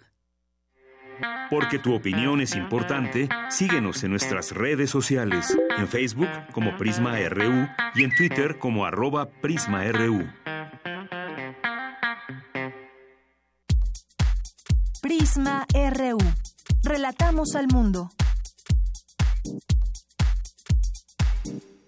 Estamos de regreso aquí en la segunda hora de Prisma RU cuando son las 2 de la tarde con 5 minutos. Gracias a quienes nos siguen a través de el 96.1 de FM, a las personas que nos siguen en www.radio.unam.mx y a todas las personas que también nos llegan a hacer alguna llamada al 5536 4369 o también que nos hacen llegar sus mensajes a través de Facebook en Prisma RU o a través de Twitter en arroba Prisma RU como Alejandro Alejandro Cardil Sánchez, que nos manda saludos desde la oficina. Muchas gracias, Alex. A Daniel Chávez también le mandamos muchos saludos. A Mark 7070, al Zarco Iquetecuani. Nos dicen que espere, nos dice que esperemos que esa suspensión sí se haga efectiva, no como tantas obras que se las pasan por el arco del triunfo. Muchas gracias por el comentario. A nuestros amigos de UNAM Global también siempre pendientes y siempre trabajando juntos. Gracias y muchos saludos a todo el equipo. La Máscara del Diablo también muchos saludos. ¿A quién más por aquí? Gastón Santos, eh, también a Pedro M. Gamboa Orozco y también les recordamos que tiene un Twitter, el defensor de radio y TV UNAM, al cual también le pueden escribir, que es arroba defensor UNAM y también ahí siempre están pendientes de nuestras transmisiones y que todo se haga eh, bajo lo estipulado por la ley y porque además toda la audiencia pues merece un respeto y estamos también muy pendientes de ustedes como, como audiencia, como radioescuchas. También por aquí Otto Cázares tuitea, ya está por aquí y en unos momentos más lo escucharemos. Eh, también le mandamos saludos a Alberto, a Carmina Marro, a José Luis Sánchez también que por aquí nos a Bárbara Sanz, eh, a Francisco Flores, Cleto Reyes México, a Margeven. Muchas gracias a todas las personas que se unen a través de las redes sociales. Bien, pues vamos a continuar ahora. Todo a partir de hoy estaremos transmitiendo para todos ustedes información a través de cápsulas informativas que tienen que ver con el proceso electoral. Y en esta ocasión vamos a arrancar con el tema de las alcaldías, porque ya no vamos a, a elegir jefe delegacional aquí en la Ciudad de México, sino vamos a elegir alcaldes. Vamos a escuchar esta información. Proceso Electoral 2018. Prisma RU. Alcaldías. El pasado 21 de diciembre, la Asamblea Legislativa aprobó en lo general la primera ley orgánica de alcaldías de la Ciudad de México, con ello, las delegaciones se transformarán en alcaldías, las cuales estarán compuestas por un alcalde o alcaldesa y un consejo integrado por 10 concejales, de los cuales 6 representarán a una parte del territorio y la población de las delegaciones que serán ahora denominadas circunscripciones. Dicha ley establece la autonomía de cada alcaldía, por lo que podrán tomar decisiones sobre su administración, gastos presupuestales, jurisdicciones en materia de movilidad, seguridad, obra pública, entre otras, pero de ningún modo podrán ejercer funciones de gobierno ni administración pública. Los candidatos a las alcaldías y sus concejales serán elegidos para un periodo de tres años a través de una votación universal, libre, secreta y directa. Las funciones que desempeñarán son supervisar y evaluar las acciones de gobierno de la alcaldía, controlar el ejercicio del gasto público y la aprobación del proyecto de presupuesto de egresos. En cuanto a los requisitos que la ley estipula para ser alcalde o alcaldesa, se encuentran el ser mayor de 25 años, residir efectivamente en la demarcación con una antigüedad de seis meses ininterrumpidos antes de la elección y no ocupar cargos públicos al menos 60 días antes de la elección. Proceso Electoral 2018. Prisma RU. Porque tu opinión es importante, síguenos en nuestras redes sociales, en Facebook como Prisma RU y en Twitter como arroba PrismaRU. Continuamos dos de la tarde con nueve minutos y académicos de la UNAM trabajan una propuesta de agenda ambiental, un tema que no debemos dejar de lado, un tema que al cual debemos ponerle toda la atención que se requiere y además, pues vamos a ver si también en estas plataformas eh, de propuestas que tendrán los diferentes candidatos en su momento hablan de la agenda ambiental. Vamos contigo, Cristina Godínez. Buenas tardes. De Anira, auditorio de Prisma RU. Buenas tardes. En el Instituto de Investigaciones Sociales de la UNAM tuvo lugar la última reunión del Seminario Forestal y la primera de la Agenda Ambiental 2018. Esto en el contexto del cambio político en nuestro país. La doctora Leticia Merino, investigadora del Instituto de Investigaciones Sociales, señaló que lo ambiental es un tema de ciudadanos y para que tenga futuro debe tener el empuje de la sociedad. Escuchemos a la doctora Merino. Y en este contexto pensamos que necesitamos pensar y la política pública necesita dar a los temas ambientales que tienen un nivel de deterioro dramático que nos afecta a todos, necesita darle mayor peso, una atención seria, una política planificada basada en la comprensión de los problemas. Este, encontramos que siempre el tratamiento del tema ambiental ha sido secundario, ha sido cosmético, se basa en una idea de país que no corresponde al país que tenemos. Entonces, dentro de los temas de esta propuesta ambiental, muy centralmente está el tema forestal, dentro de la, de la, de la agenda ambiental que tiene ocho temas, agua, bosques, biodiversidad, ciudades, costas y mares, energía, minería y suelos y agricultura. Por su parte, el doctor Gonzalo Chapela habló de la propuesta forestal dentro de la Agenda 2018. Está organizado el documento que vamos a presentar en tres partes. Una que es un diagnóstico muy breve, muy superficial, tratando de destacar así los puntos más importantes y sobre todo los elementos de coyuntura que nos obligan a hacer cambios. Por ejemplo, eh, los ejidos de hoy no son los del reparto agrario. En la segunda parte estamos tratando de establecer los enfoques principales de la propuesta. Para nosotros el tema forestal pasa fundamentalmente por el bienestar de los territorios comunitarios, de los territorios forestales y de las comunidades y poblaciones que viven ahí, tanto desde el punto de vista de la economía como de la conservación del recurso y por supuesto de lo que podríamos llamar la justicia eh, histórica de los derechos que tienen esas poblaciones que viven en esos territorios, ¿no? Deyanira, este es mi reporte. Buenas tardes. Gracias, Cristina. Muy buenas tardes. Pues sí, son varios temas que deberían estar también en toda esta agenda nacional por parte no solamente de académicos, sino de todos los que están de pronto como en un cargo de funcionarios en, en secretarías específicas que tienen a su vez proponer temas sobre biodiversidad, el tema forestal, energía, agua, bosques, suelos, agricultura, todo este tema que va, eh, va de, de manera global, van todos estos temas de la mano y también también pues conocer estos territorios comunitarios, la conservación de los recursos, que es algo que muchas veces en vez de preservar eh, pues áreas naturales, pues se piensa en hacer negocios, se piensa en destruirlas y hacer edificaciones de muchos tipos. Así que un tema que se analiza desde nuestra UNAM. Vamos ahora con mi compañera Dulce García, que nos tiene información de la conferencia La ciencia más allá del aula, la química y el arte. Adelante, Dulce. Deyanira, un saludo a ti y al auditorio de Prisma RU. Desde hace tiempo se cayó en cuenta de que la ciencia y las humanidades no están separadas. Sin embargo, aún cuesta trabajo saber de qué manera se relacionan. Por ejemplo, cómo es que se complementan la química y el arte. El doctor Carlos Antonio Ríos Alonso, profesor de la Facultad de Química de la UNAM, lo explicó en el marco del ciclo de conferencias La ciencia más allá del aula. ¿Cuáles fueron los procesos químicos más antiguos? Fabricación de carbón, tostado de óxido de fierro hidratado, para obtención, de varios colores, purificación del dióxido de manganeso, el vermillón, sulfuro de mercurio, fue uno de los primeros pigmentos utilizados. No había preocupación acerca de toxicidad de pigmentos. Entonces utilizaban cadmio, mercurio, plomo, en cantidades bastante interesantes. Eh, los egipcios hace 4.500 años utilizaban ya colores azules brillantes. Este era un tetrasilicato de cobre y de calcio. Un ejemplo de cómo la química está relacionada con el arte es la pintura. Los pigmentos empleados durante el Renacimiento no son los mismos que los usados en el siglo XX. La química ayuda a que cada día se mejoren los pigmentos y los diferentes tipos de pintura utilizados en esa disciplina artística. El doctor Carlos Antonio Ríos explica de qué manera. Entonces nosotros tenemos un espectro electromagnético que es muy amplio. Tenemos ondas muy cortas, ondas largas. Eh, mientras más pequeña sea la, onda, mayor energía asociada va a tener esa onda. Mientras más grande sea, menor energía asociada tiene esa onda. El ser humano nada más ve una pequeña parte de ese espectro electromagnético. Por eso hay animales que pueden ver más en el infrarrojo y pueden ver en la oscuridad.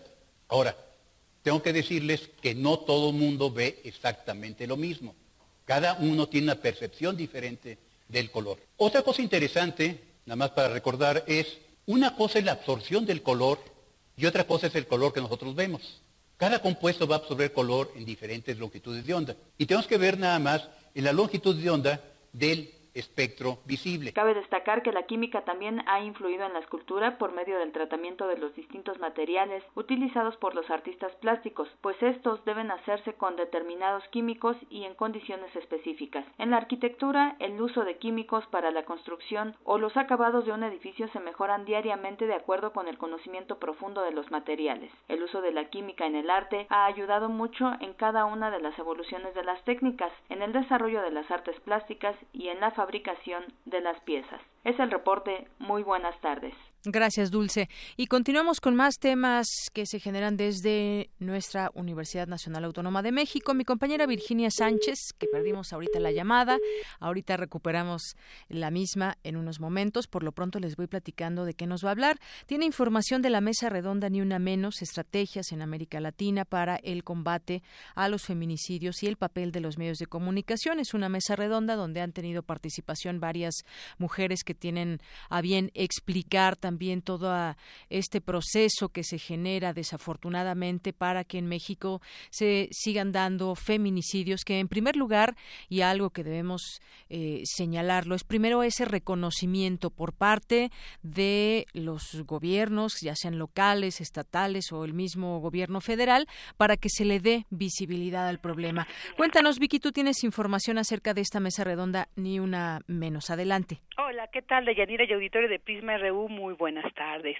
Pues a pesar de que haya, aún hay muchos aspectos pendientes, ha habido cambios importantes y se ha avanzado eh, al respecto del tema de los derechos humanos por lo que es importante la existencia de un protocolo que permita incidir y prevenir oportunamente, para lo cual es muy importante que se establezca con perspectivas de género. Así lo señaló Leticia Cano Soriano, directora de la Escuela Nacional de Trabajo Social y presidenta de la Comisión de Género del Consejo Universitario, durante su participación en la mesa redonda Estrategia en América Latina para el combate a los feminicidios y el papel de los medios de comunicación, que se llevó a cabo en el Instituto de Investigaciones Matemáticas Aplicadas y Sistemas. Escuchemos a Leticia.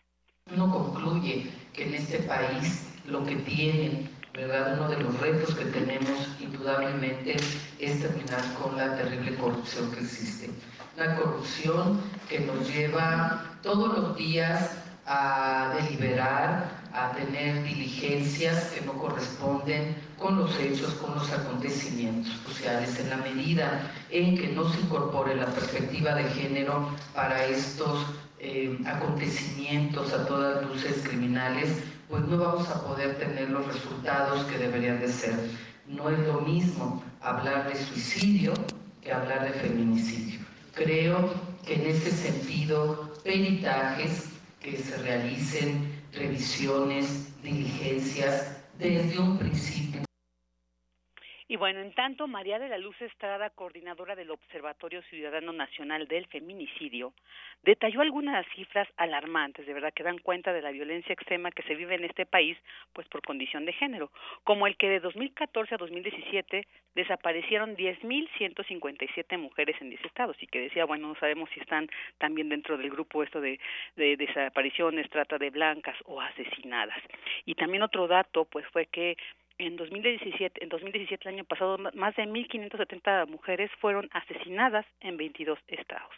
Es por eso que señaló la importancia de que en 2007 en el marco de la Ley General de Acceso a una vida libre de violencia, haya servido como parteaguas para entender, dijo, los rostros de la violencia contra las mujeres, como el feminicidio. Escuchemos.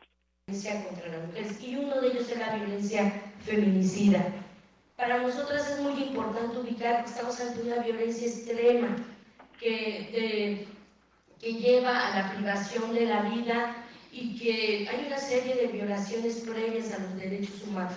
Es muy importante entenderlo porque cuando hablamos de feminicidio estamos hablando de, eh, de este tema de grave, de violaciones graves a la vida y la integridad de la mujer, no solamente la, el asesinato, sino previo vivimos desde una serie de, de violaciones graves a nuestros derechos y es muy importante entender que se viola antes, previo a cometer un feminicidio. Y es que decía, bueno, hablar de un caso de feminicidio, pues no es solamente el momento en sí, ¿no? Ni siquiera es hablar, referirlo a una violencia familiar, una violencia doméstica, sino que previamente se puede entender que hubo otro tipo de violencias que llevó a este caso. Y bueno, por su parte, Gloria Muñoz, directora del medio independiente Desinformémonos, aseguró que estamos viviendo la etapa de mayor violación a los derechos humanos que hayamos vivido en el país. Eh, dijo, hay más muertos de los que hubo en la Revolución Mexicana. Y ante esto, eh, dijo, el compromiso de los medios de comunicación es denunciar, no es denunciar realmente, darle nombre, visibilizar el acto, visibilizar pues a los agresores. Y bueno, aunque a veces eh, no es necesario precisamente que los periodistas en sí, sino que todos, pues por todos los medios que ahora existen, se hagan. Y también lo bueno, esta cuestión de los periodistas que también pone en riesgo el que el que tú pudieras eh, decir no denunciar estas cosas pues porque el caso de que México esté ubicado como el tercer país donde hay más periodistas asesinados pues es claro entonces bueno escuchemos a ver qué dijo Gloria Muñoz ya luz nos dio luz en muchas cosas.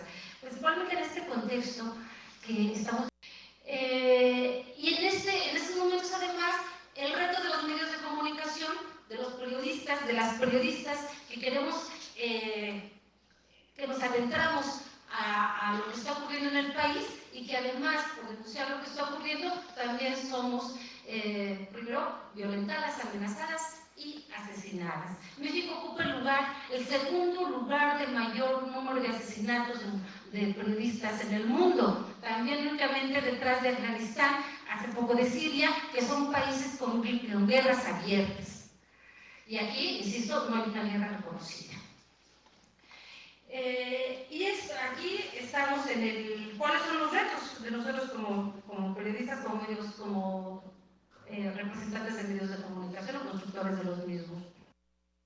En el evento también participó Cecilia Parodi y Marta Dillon, que tienen, bueno, experiencias muy importantes que compartir y, bueno, también cabe señalar que este evento eh, se da en el marco de este inminente eh, día 8 de marzo, ¿no? El Día de la Mujer, donde pues es muy pertinente sobre todo hablar de estos temas que tanto nos adolecen en este país. Doña este es mi reporte.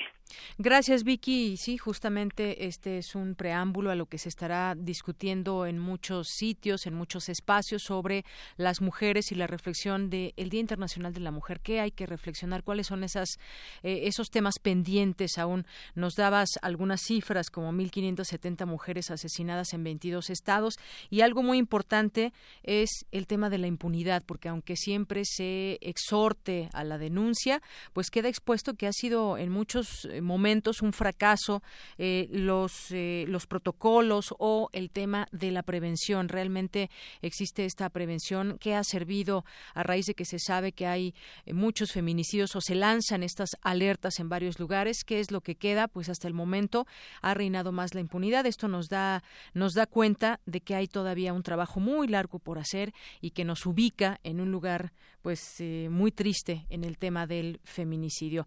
Muchísimas gracias Vicky por esta información. Gracias a ti. Muy buenas tardes. Muy buenas tardes. Ahora con más, continuamos con más información desde la Facultad de Medicina. Allá se encuentra mi compañera Cindy Pérez Ramírez, que nos tiene la información acerca de la inauguración de esa clínica integral para las adicciones, misma que estará ubicada en el Departamento de Psiquiatría y Salud Mental de la Facultad de Medicina. ¿Qué tal, Cindy? Buenas tardes.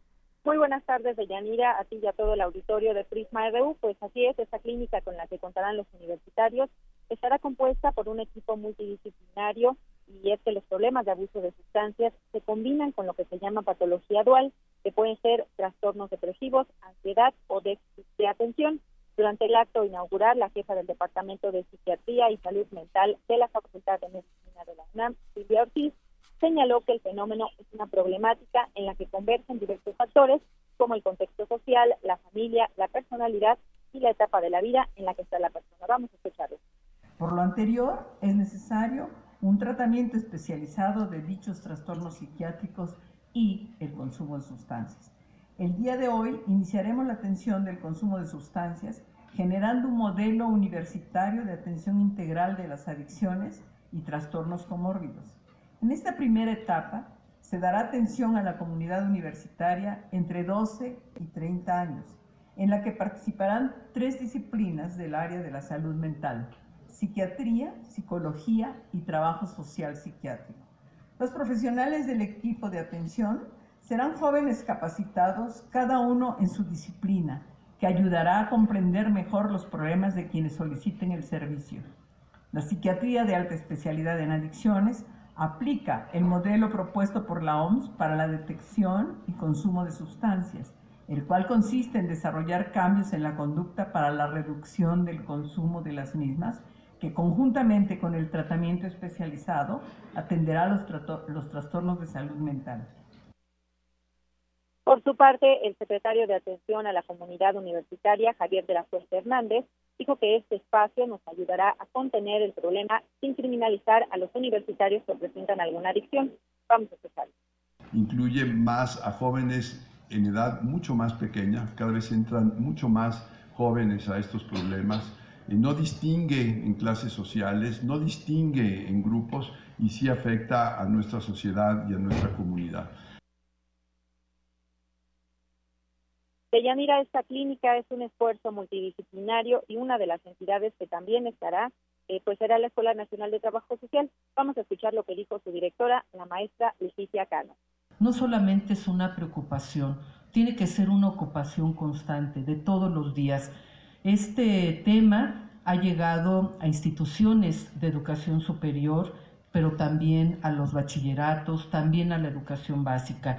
Y en este contexto es indudable que el trabajo que hagamos con las familias, en la conformación de las redes sociales de apoyo, en los diagnósticos integrales, no solamente con una mirada o disciplinarmente, sino en estos diagnósticos, en estas intervenciones que se tengan con, repito, una óptica multidimensional de problemas tan complejos como son estos, el tema de las adicciones, me parece que podremos acompañar de mejor manera a la o las personas que en un momento dado estén en esta condición. Deyanira, esta clínica de atención integral para las adicciones está en operación para todos aquellos que lo necesiten a partir de hoy en un horario de 10 a 18 horas de lunes a viernes pues, para que eh, vengan y se atiendan si es que creen que tienen algún tipo de problema de abuso de sustancias. Muy bien, Cindy, pues muchísimas gracias por esta información. Buenas tardes. Buenas tardes. Gracias. Bueno, efectivamente, este tema ya lo escuchamos a partir de hoy. Se abre esta clínica ahí en la Facultad de Medicina. Va a haber, se trata de un tratamiento especializado y dará en esta primera etapa atención a la comunidad universitaria entre 12 y 29 años. Eh, también les recomiendo seguir a la, la página y la, el Twitter de la Facultad de Medicina de la UNAM. Está posteando distintos datos que nos dan cuenta de este tema. Por ejemplo, hace unos momentos tuiteó el alcohol es el principal problema de adicciones en México, pues la media de consumo está por arriba de la media del mundo. Además está asociado a 64 enfermedades y 200 condiciones, lo que posiciona en una de las principales causas de muerte en nuestro país. Y bueno, pues hay datos interesantes que nos dan cuenta de cómo se puede entender y sobre todo atacar este problema.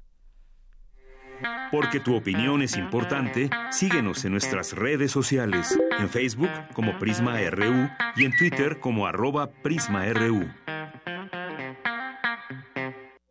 Queremos escuchar tu voz. Nuestro teléfono en cabina es 55 36 43 39. Relatamos al mundo. Relatamos al mundo. Internacional RU. Un convoy de ayuda humanitaria llegó este lunes a Guta Oriental. Es el primero desde que se intensificó la ofensiva de las fuerzas gubernamentales sirias hace dos semanas contra fracciones rebeldes. Ali al-Satari, representante residente de la ONU en Siria, advirtió que permanecerán más tiempo del permitido por la tregua humanitaria. No estamos limitados por las cinco horas. Dijimos que esa era una duración imposible para cualquier convoy humanitario. Hemos organizado y pactado entre 12 y 16 horas. Este convoy para descargarlo nos llevará muchas horas, así que a lo mejor salimos de Duma mucho después del anochecer. Por su parte, el presidente sirio Bashar al-Assad anunció que su gobierno continuará con las operaciones militares hasta acabar con la presencia de los grupos terroristas que operan en la región de Guta Oriental. La mayoría de los ciudadanos de Guta Oriental quieren salir de las zonas de los terroristas para ser acogidos por los brazos del Estado. Mientras haya personas que quieren salir de la región, debe haber treguas para abrir corredores. No hay contradicción entre la tregua y la operación militar. Los avances logrados ayer y anteayer por el ejército sirio se produjeron durante esta tregua. Italia está más dividida que nunca. En los comicios de ayer domingo, ningún partido alcanzó la mayoría. Por ello, no podrán gobernar en solitario. El movimiento Cinco Estrellas se coronó como la fuerza política más votada con el 32% de los votos. Habla el líder del partido, Luigi Di Maio. Tenemos la responsabilidad de darle un gobierno a Italia y por esta razón, antes que nada, tenemos que reconocer que hoy, con las coaliciones, no salen los números para gobernar. Por eso asumiremos esta responsabilidad, una gran responsabilidad, la de darle un gobierno a Italia. Entonces me gustaría decirle a la comunidad internacional y a todos los que nos observan, incluso a los inversores, pero en general a los ciudadanos italianos y europeos, que sentimos esa responsabilidad. El Fondo Monetario Internacional advirtió que los aranceles a la importación de acero y aluminio anunciados por el mandatario estadounidense Donald Trump causarán daños graves a la economía internacional, pero también a la estadounidense. En Argentina, la Confederación de Trabajadores de la Educación, la cual agremia al 70% de los docentes del país, convocó a un paro laboral que comenzó este lunes en reclamo de salarios e inversión educativa. Habla su secretario Hugo Yasky. Con escuela que enseñen los derechos humanos, que enseñen la justicia social.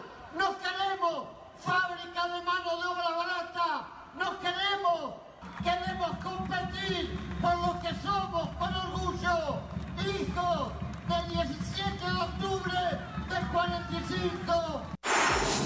El presidente guatemalteco Jimmy Morales anunció que su país abrirá una nueva embajada en Jerusalén después de que lo haga Estados Unidos, coincidiendo con las celebraciones del 70 aniversario del Estado de Israel.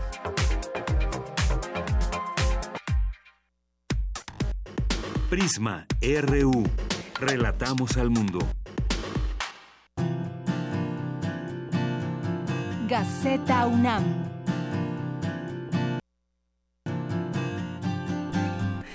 Bien, pues continuamos con la Gaceta UNAM. Le mandamos saludos a su director Hugo Huitrón y nosotros la vamos a comentar el día de hoy. La Tierra bajo la lupa de la UNAM en marcha, Laboratorio Nacional, que contará con información satelital que permitirá prevenir desastres. Y en su contraportada, digámoslo como es, es ilegal. No es tu amigo, es un narco. Esta campaña que lleva a cabo la UNAM y a la cual nos sumamos. Y en Academia hoy destaca proyecto para prevenir ceguera por diabetes, telemedicina de diagnóstico temprano, un programa inicial en Morelos para atender a pacientes con edema macular y retinopatía. La retinopatía y edema, que después de padecer varios años diabetes, algunos de los órganos del cuerpo se afectan, entre ellos los ojos. Así puede surgir la retinopatía, que es cuando se dañan los pequeños vasos sanguíneos de la retina, un tejido sensible a la luz situado en la parte posterior del ojo. Esto se da por una mala circulación que puede agravarse con el tiempo. Así la retina sufre por falta de oxígeno, crece y surgen vasos sanguíneos anormales que llevarán a sangrados, desprendimiento de retina y ceguera. Y hay un proyecto para prevenirla desde la UNAM. Y bueno, pues prevenir también eh, la diabetes. Aquí hablamos mucho de todos los temas que aquejan también a, a México y entre ellos pues varios temas que tienen que ver con la salud. Abre el Laboratorio Nacional de Observación de la Tierra, seguimiento a huracanes, frentes fríos, incendios forestales. El rector Enrique Grau inauguró el Laboratorio Nacional de Observación de la Tierra que recibe imágenes de ocho satélites con las cuales pueden darse alertas tempranas y prevenir riesgos de desastres naturales por incendios, tormentas severas, huracanes, entre otras. Esto es muy importante porque sabemos que hay un fondo para desastres naturales, pero es cuando ya pasaron. Pero ¿qué pasa con la prevención también. Hay mucha atención que se debe de dar. Estado fallido, efecto de corrupción e impunidad. Sergio García Ramírez de Jurídicas dijo que en el camino que andamos un destino posible es el del crimen apoderado de las instituciones republicanas. Eh, fue parte de la conferencia Seguridad y Justicia en Democracia, de la cual tuvimos oportunidad de platicar a lo largo de esta semana. Lidera la UNAM Ranking de Universidades Latinoamericanas, también un tema que por supuesto destacamos. China, máxima potencia económica de 2030. En comunidad triunfan universitarios en competencia internacional. Reconocimiento al Instituto de Biotecnología de Morelos. En cultura, Arreola, artesano de la palabra y artífice de espacios. A 100 años de su nacimiento, la UNAM recuerda al escritor jalisciense como artesano de la palabra y artífice de espacios fundamentales en donde hoy en día se encuentran el arte y la cultura. Gráfica digital en, de Ulises Verde en Italia y en gobierno terna para dirigir la Escuela Nacional de Estudios Superiores Unidad Juriquilla y además muchas conferencias, invitaciones que nos hacen desde la Gaceta UNAM y desde muchas instancias de la universidad, eh, que es todo un abanico de oportunidades eh, para aprender muchas cosas todo el tiempo y todos los días. Son las dos con seis minutos. Porque tu opinión es importante, síguenos en nuestras redes sociales, en Facebook como Prisma RU y en Twitter como arroba PrismaRU. Tu opinión es muy importante. Escríbenos al correo electrónico prisma.radiounam@gmail.com.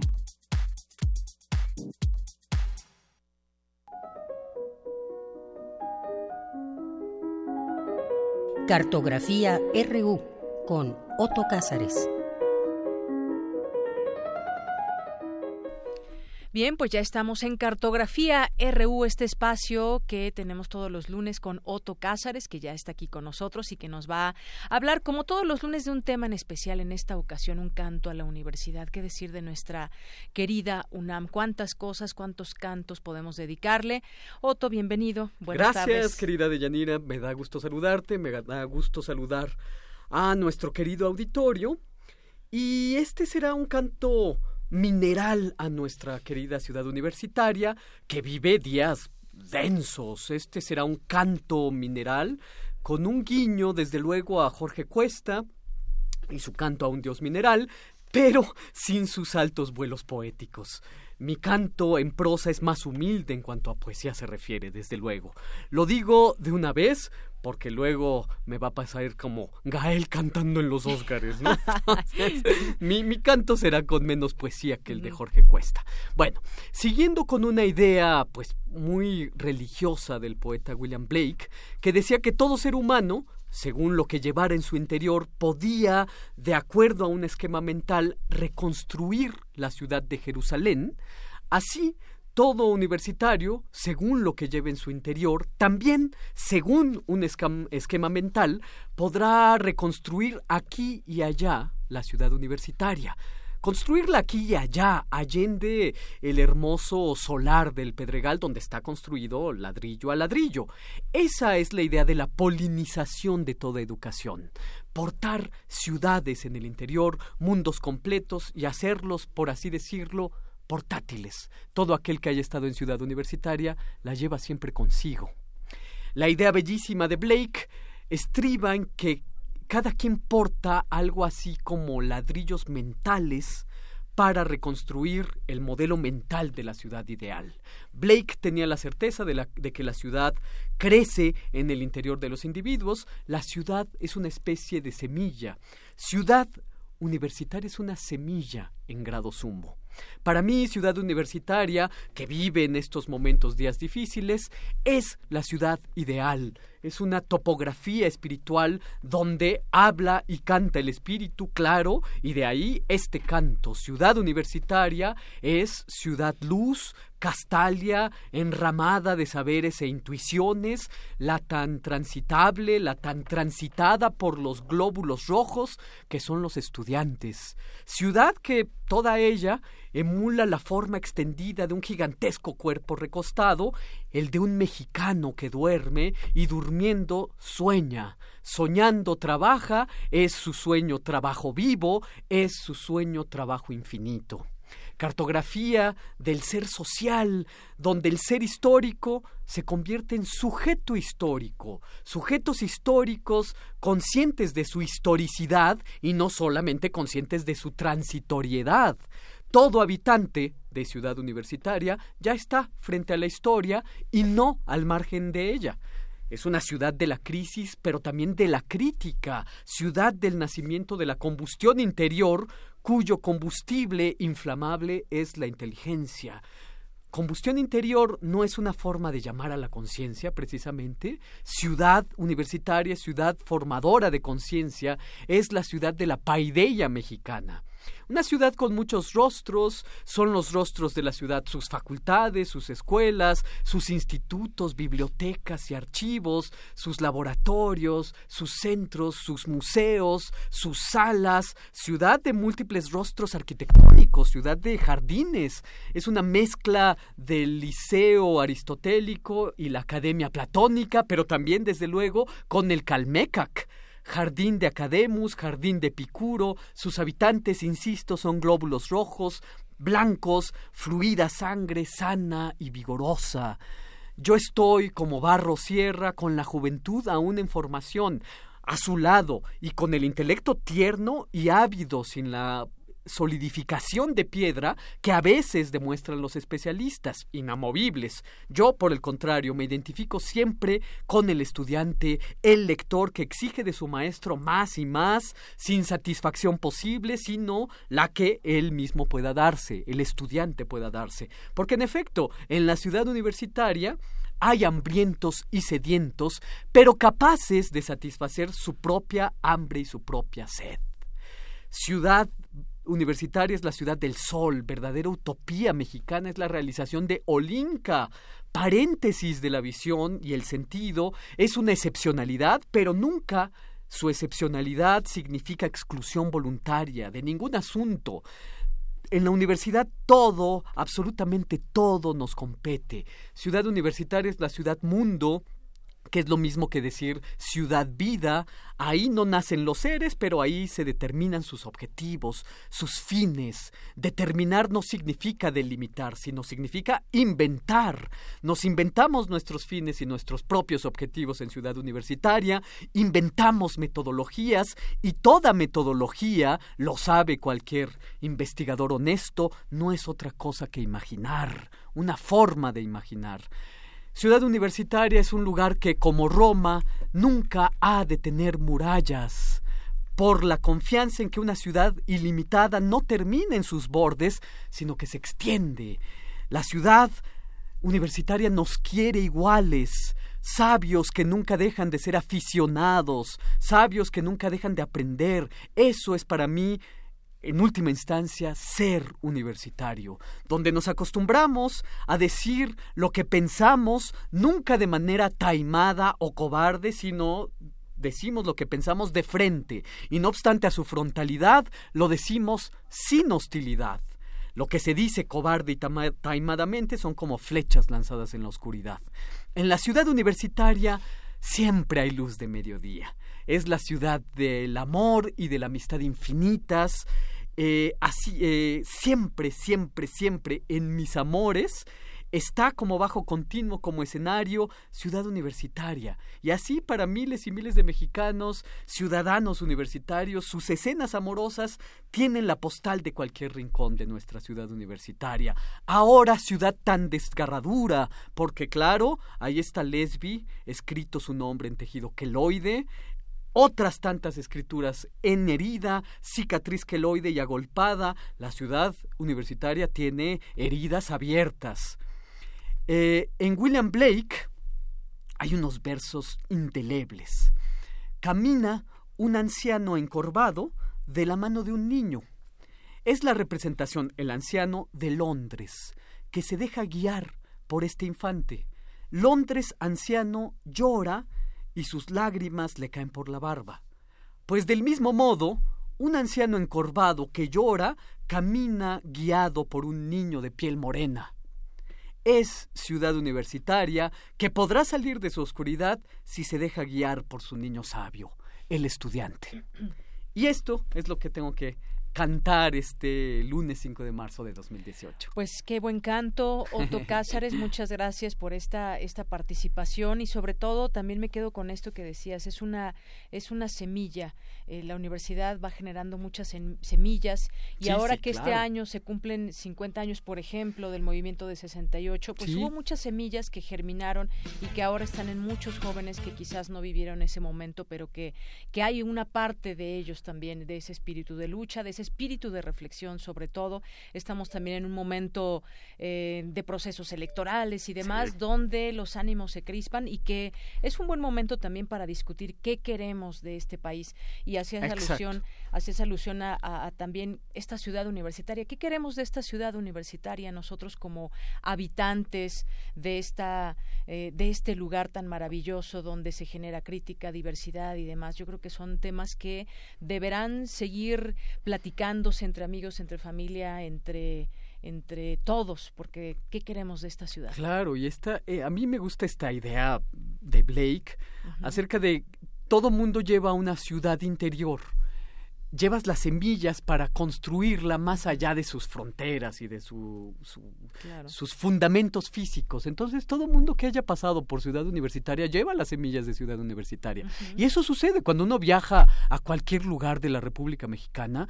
Eh, la lucidez tiene como semilla ciudad universitaria. Siempre que te encuentras a alguien lúcido, es porque también has compartido los espacios de ciudad universitaria con esa persona, lo lleva en su interior.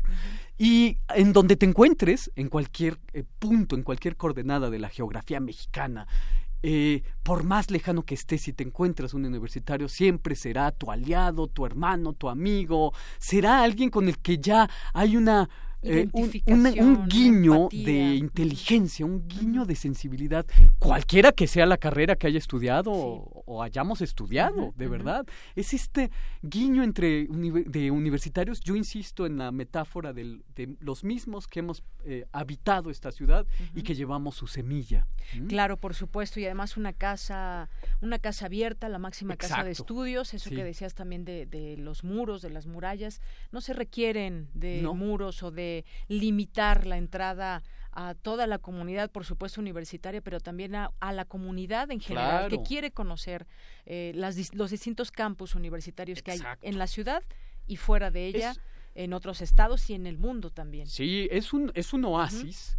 Eh, pero no es, eh, su excepcionalidad no implica que, que esté aparte de todo, no, claro que no es un lugar donde se gesta la discusión porque nos, nos compete, nos incumbe todo lo que ocurre a nuestro alrededor, todo, y está dentro de esa discusión. Ese oasis no es un oasis de excepcionalidad, de alejamiento, ni mucho menos, está, es un oasis para pensar lo, lo real, y creo que ahí está su, claro. su, su, y decías, cada quien lleva una ciudad y cada quien también lleva a la universidad, quien la conoce, quien ha estado ahí desde pues desde un tiempo que ha estado como estudiante, como profesor, por ejemplo, tú, la llevamos siempre dentro. Sin duda.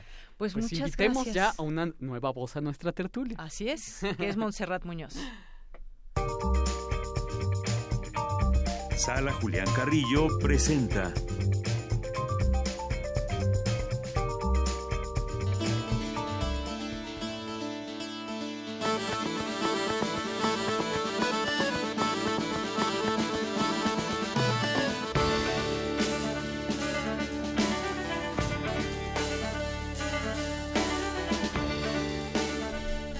Dos de la tarde con 48 minutos y ya estamos ahora con Montserrat Muñoz, que todos los lunes nos trae actividades que se generan aquí en la sala Julián Carrillo y en Radio UNAM. ¿Cómo estás, Monse? Hola, ¿qué tal? De Yanira, Otto, el equipo de Prisma, el auditorio de RU, de Ciudad Universitaria. También esperamos que por allá nos estén escuchando.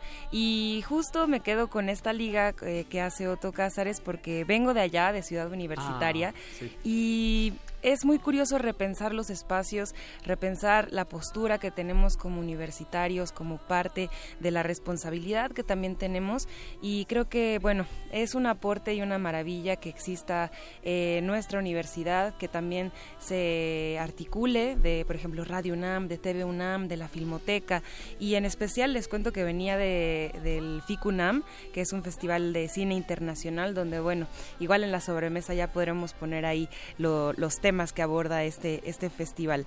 Por lo mientras, los queremos invitar porque iniciamos este mes con la cartelera de marzo, que es una cartelera que viene bien variada y déjenme contarles nada más que, bueno, cerramos las actividades de febrero con un éxito total.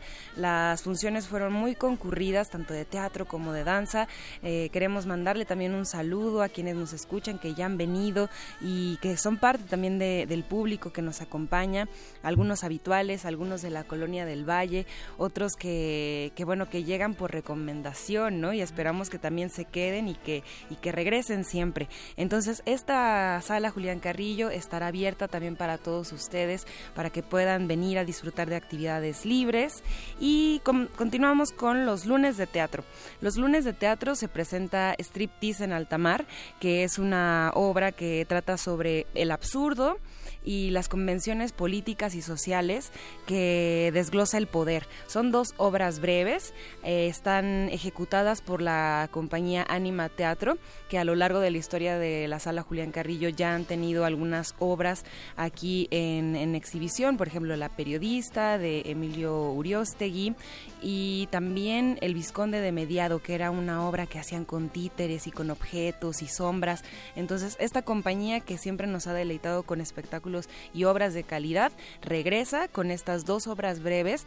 Tratan sobre el conflicto de dos personajes que se encuentran y a través de ese encuentro hacen parte al público de, de justo el poder, el absurdo y también tenemos reflexiones acerca de nuestros instintos más primitivos.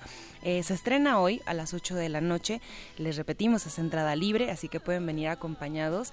Les aconsejamos que lo hagan porque no van a quedar mal. Es una buena cita previa a una cena de lunes o algún plan que tengan ya este ya concebido, pero aquí los esperamos. Iniciar bien la semana. Exactamente, exactamente. ¿Quién no querría iniciar la semana con una obra de, de teatro? Duran una hora generalmente. Mándeme. Además suena Sí, sí, sí. Eh, eh, actúan Ana Cordelia Aldama y Samuel Escobar. Ambos son de verdad excelentes en lo que hacen, tienen un manejo de, de los textos, de los trazos, de la potencia en, la ejecución de, de, las obras, bastante recomendada.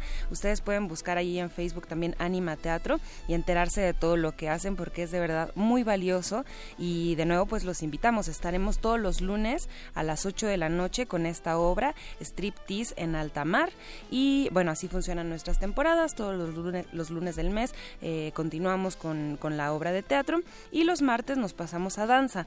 Para esta ocasión eh, presentamos una obra que se llama Sutura, que es una obra bien eh, potente, cargada de por algún, eh, por decirlo de algún sentido, la falla, la fractura. Está inspirada en cuatro casos de, de clínicos, de de accidentes que le sucedieron a personas. Entonces, a través de estas historias, la bailarina Verónica González teje una, una coreografía que está inspirada en esto, en la falla y en, la, manera como se procesan individualmente los, los accidentes, sobre todo en, el momento de, ser bailarines, de, de, incluir toda la corporeidad en, en, escena y el alma también. Entonces, Hablaremos sobre esto, sobre las las cuestiones muy internas que se ven reflejadas al momento de, plantear una coreografía. Esto es un poco más como danza contemporánea, un poco de danza experimental, pero de nuevo pues los invitamos a que se acerquen a diferentes eh, productos de la danza y lo curioso es que también incorpora muchos movimientos de ballet. Entonces la historia es un poco arriesgada en su, en su tema y los movimientos son un poco clásicos. Entonces ver mm. esta, este contrapunto en la danza también es muy valioso y claro, sí, sí, sí, y también son jóvenes, son jóvenes de esta compañía que se deciden agrupar y luchar independientemente por levantar una obra dancística. Ahora, eh, los miércoles ya es una tradición de nuestro eh, cineclub Radio Cinema. Cerramos maravillosamente el ciclo de Guillermo del Toro, a quien también, pues ayer eh, nos dio una felicidad. bien le fue. se le fue muy bien. Y bueno, como nota personal, de algunos decían que iban a ir al Ángel a a, celebrar. un grupo de fueron. Algún, algunos fuimos. Claro. Ah, sí fuiste. Nos, nos incluimos, pero creo que llegamos muy tarde porque solo éramos cinco, o sea, mis amigos locos y yo brindando por el cine, pero bueno, eh, le agradecemos también mucho a Guillermo del Toro la capacidad de ser un gran narrador, ¿no? y también de, de ser multipremiado y en estos eh, ámbitos sociales, pues Sí, o sea, exacto, meritorio, merecido y también de alguna manera representativo, porque no yo me atrevería a decir, aquí está la pregunta. Pero el ciclo que es que sigue será un ciclo de dos meses, porque se atraviesa Semana Santa, entonces decidimos extender un poco el ciclo para plantear más reflexiones acerca de, un cineasta que en particular nos llama mucho la atención, que es Lars von Trier. Él es danés, inventó el manifiesto del Dogma 95 y y nos iremos desglosando películas a lo largo de los miércoles a las 6 de la tarde.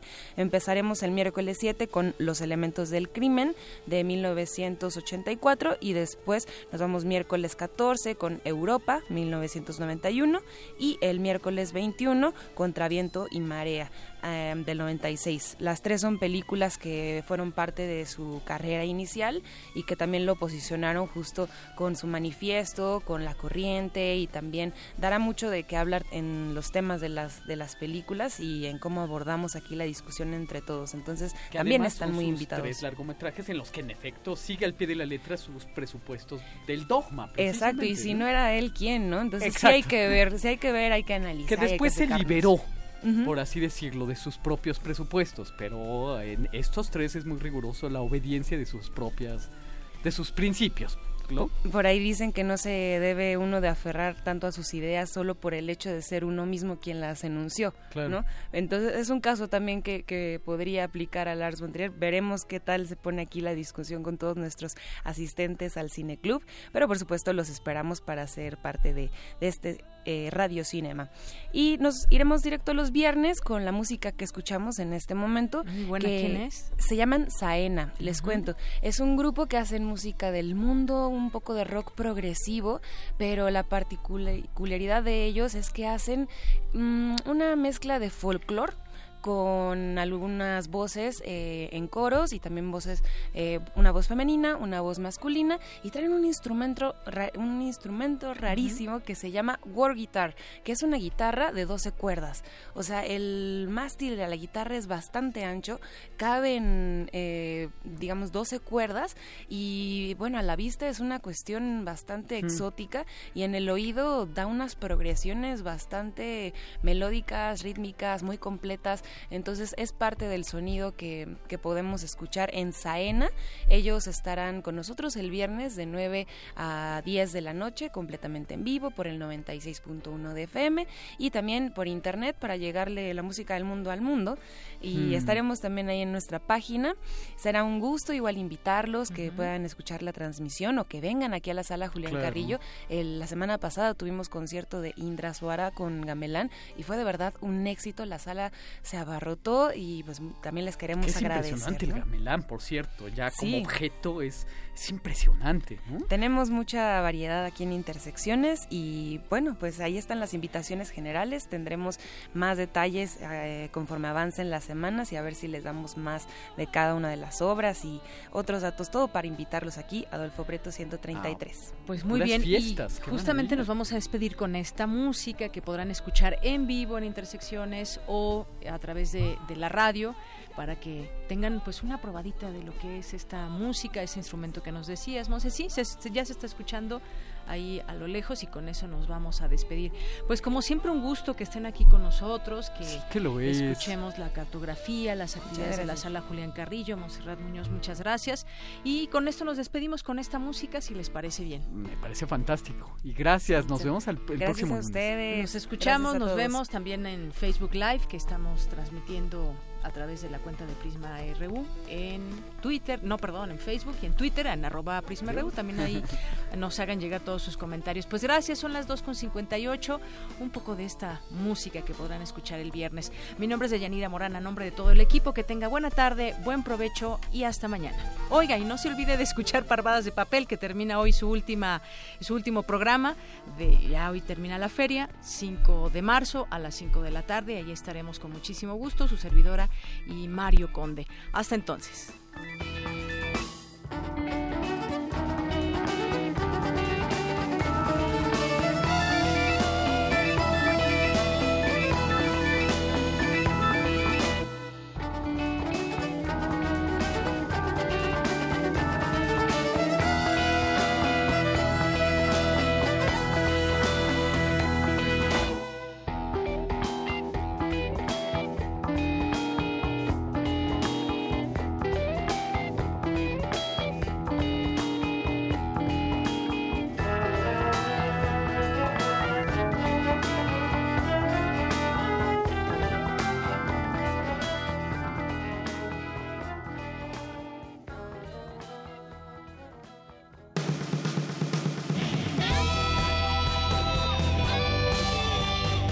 RU. Relatamos al mundo.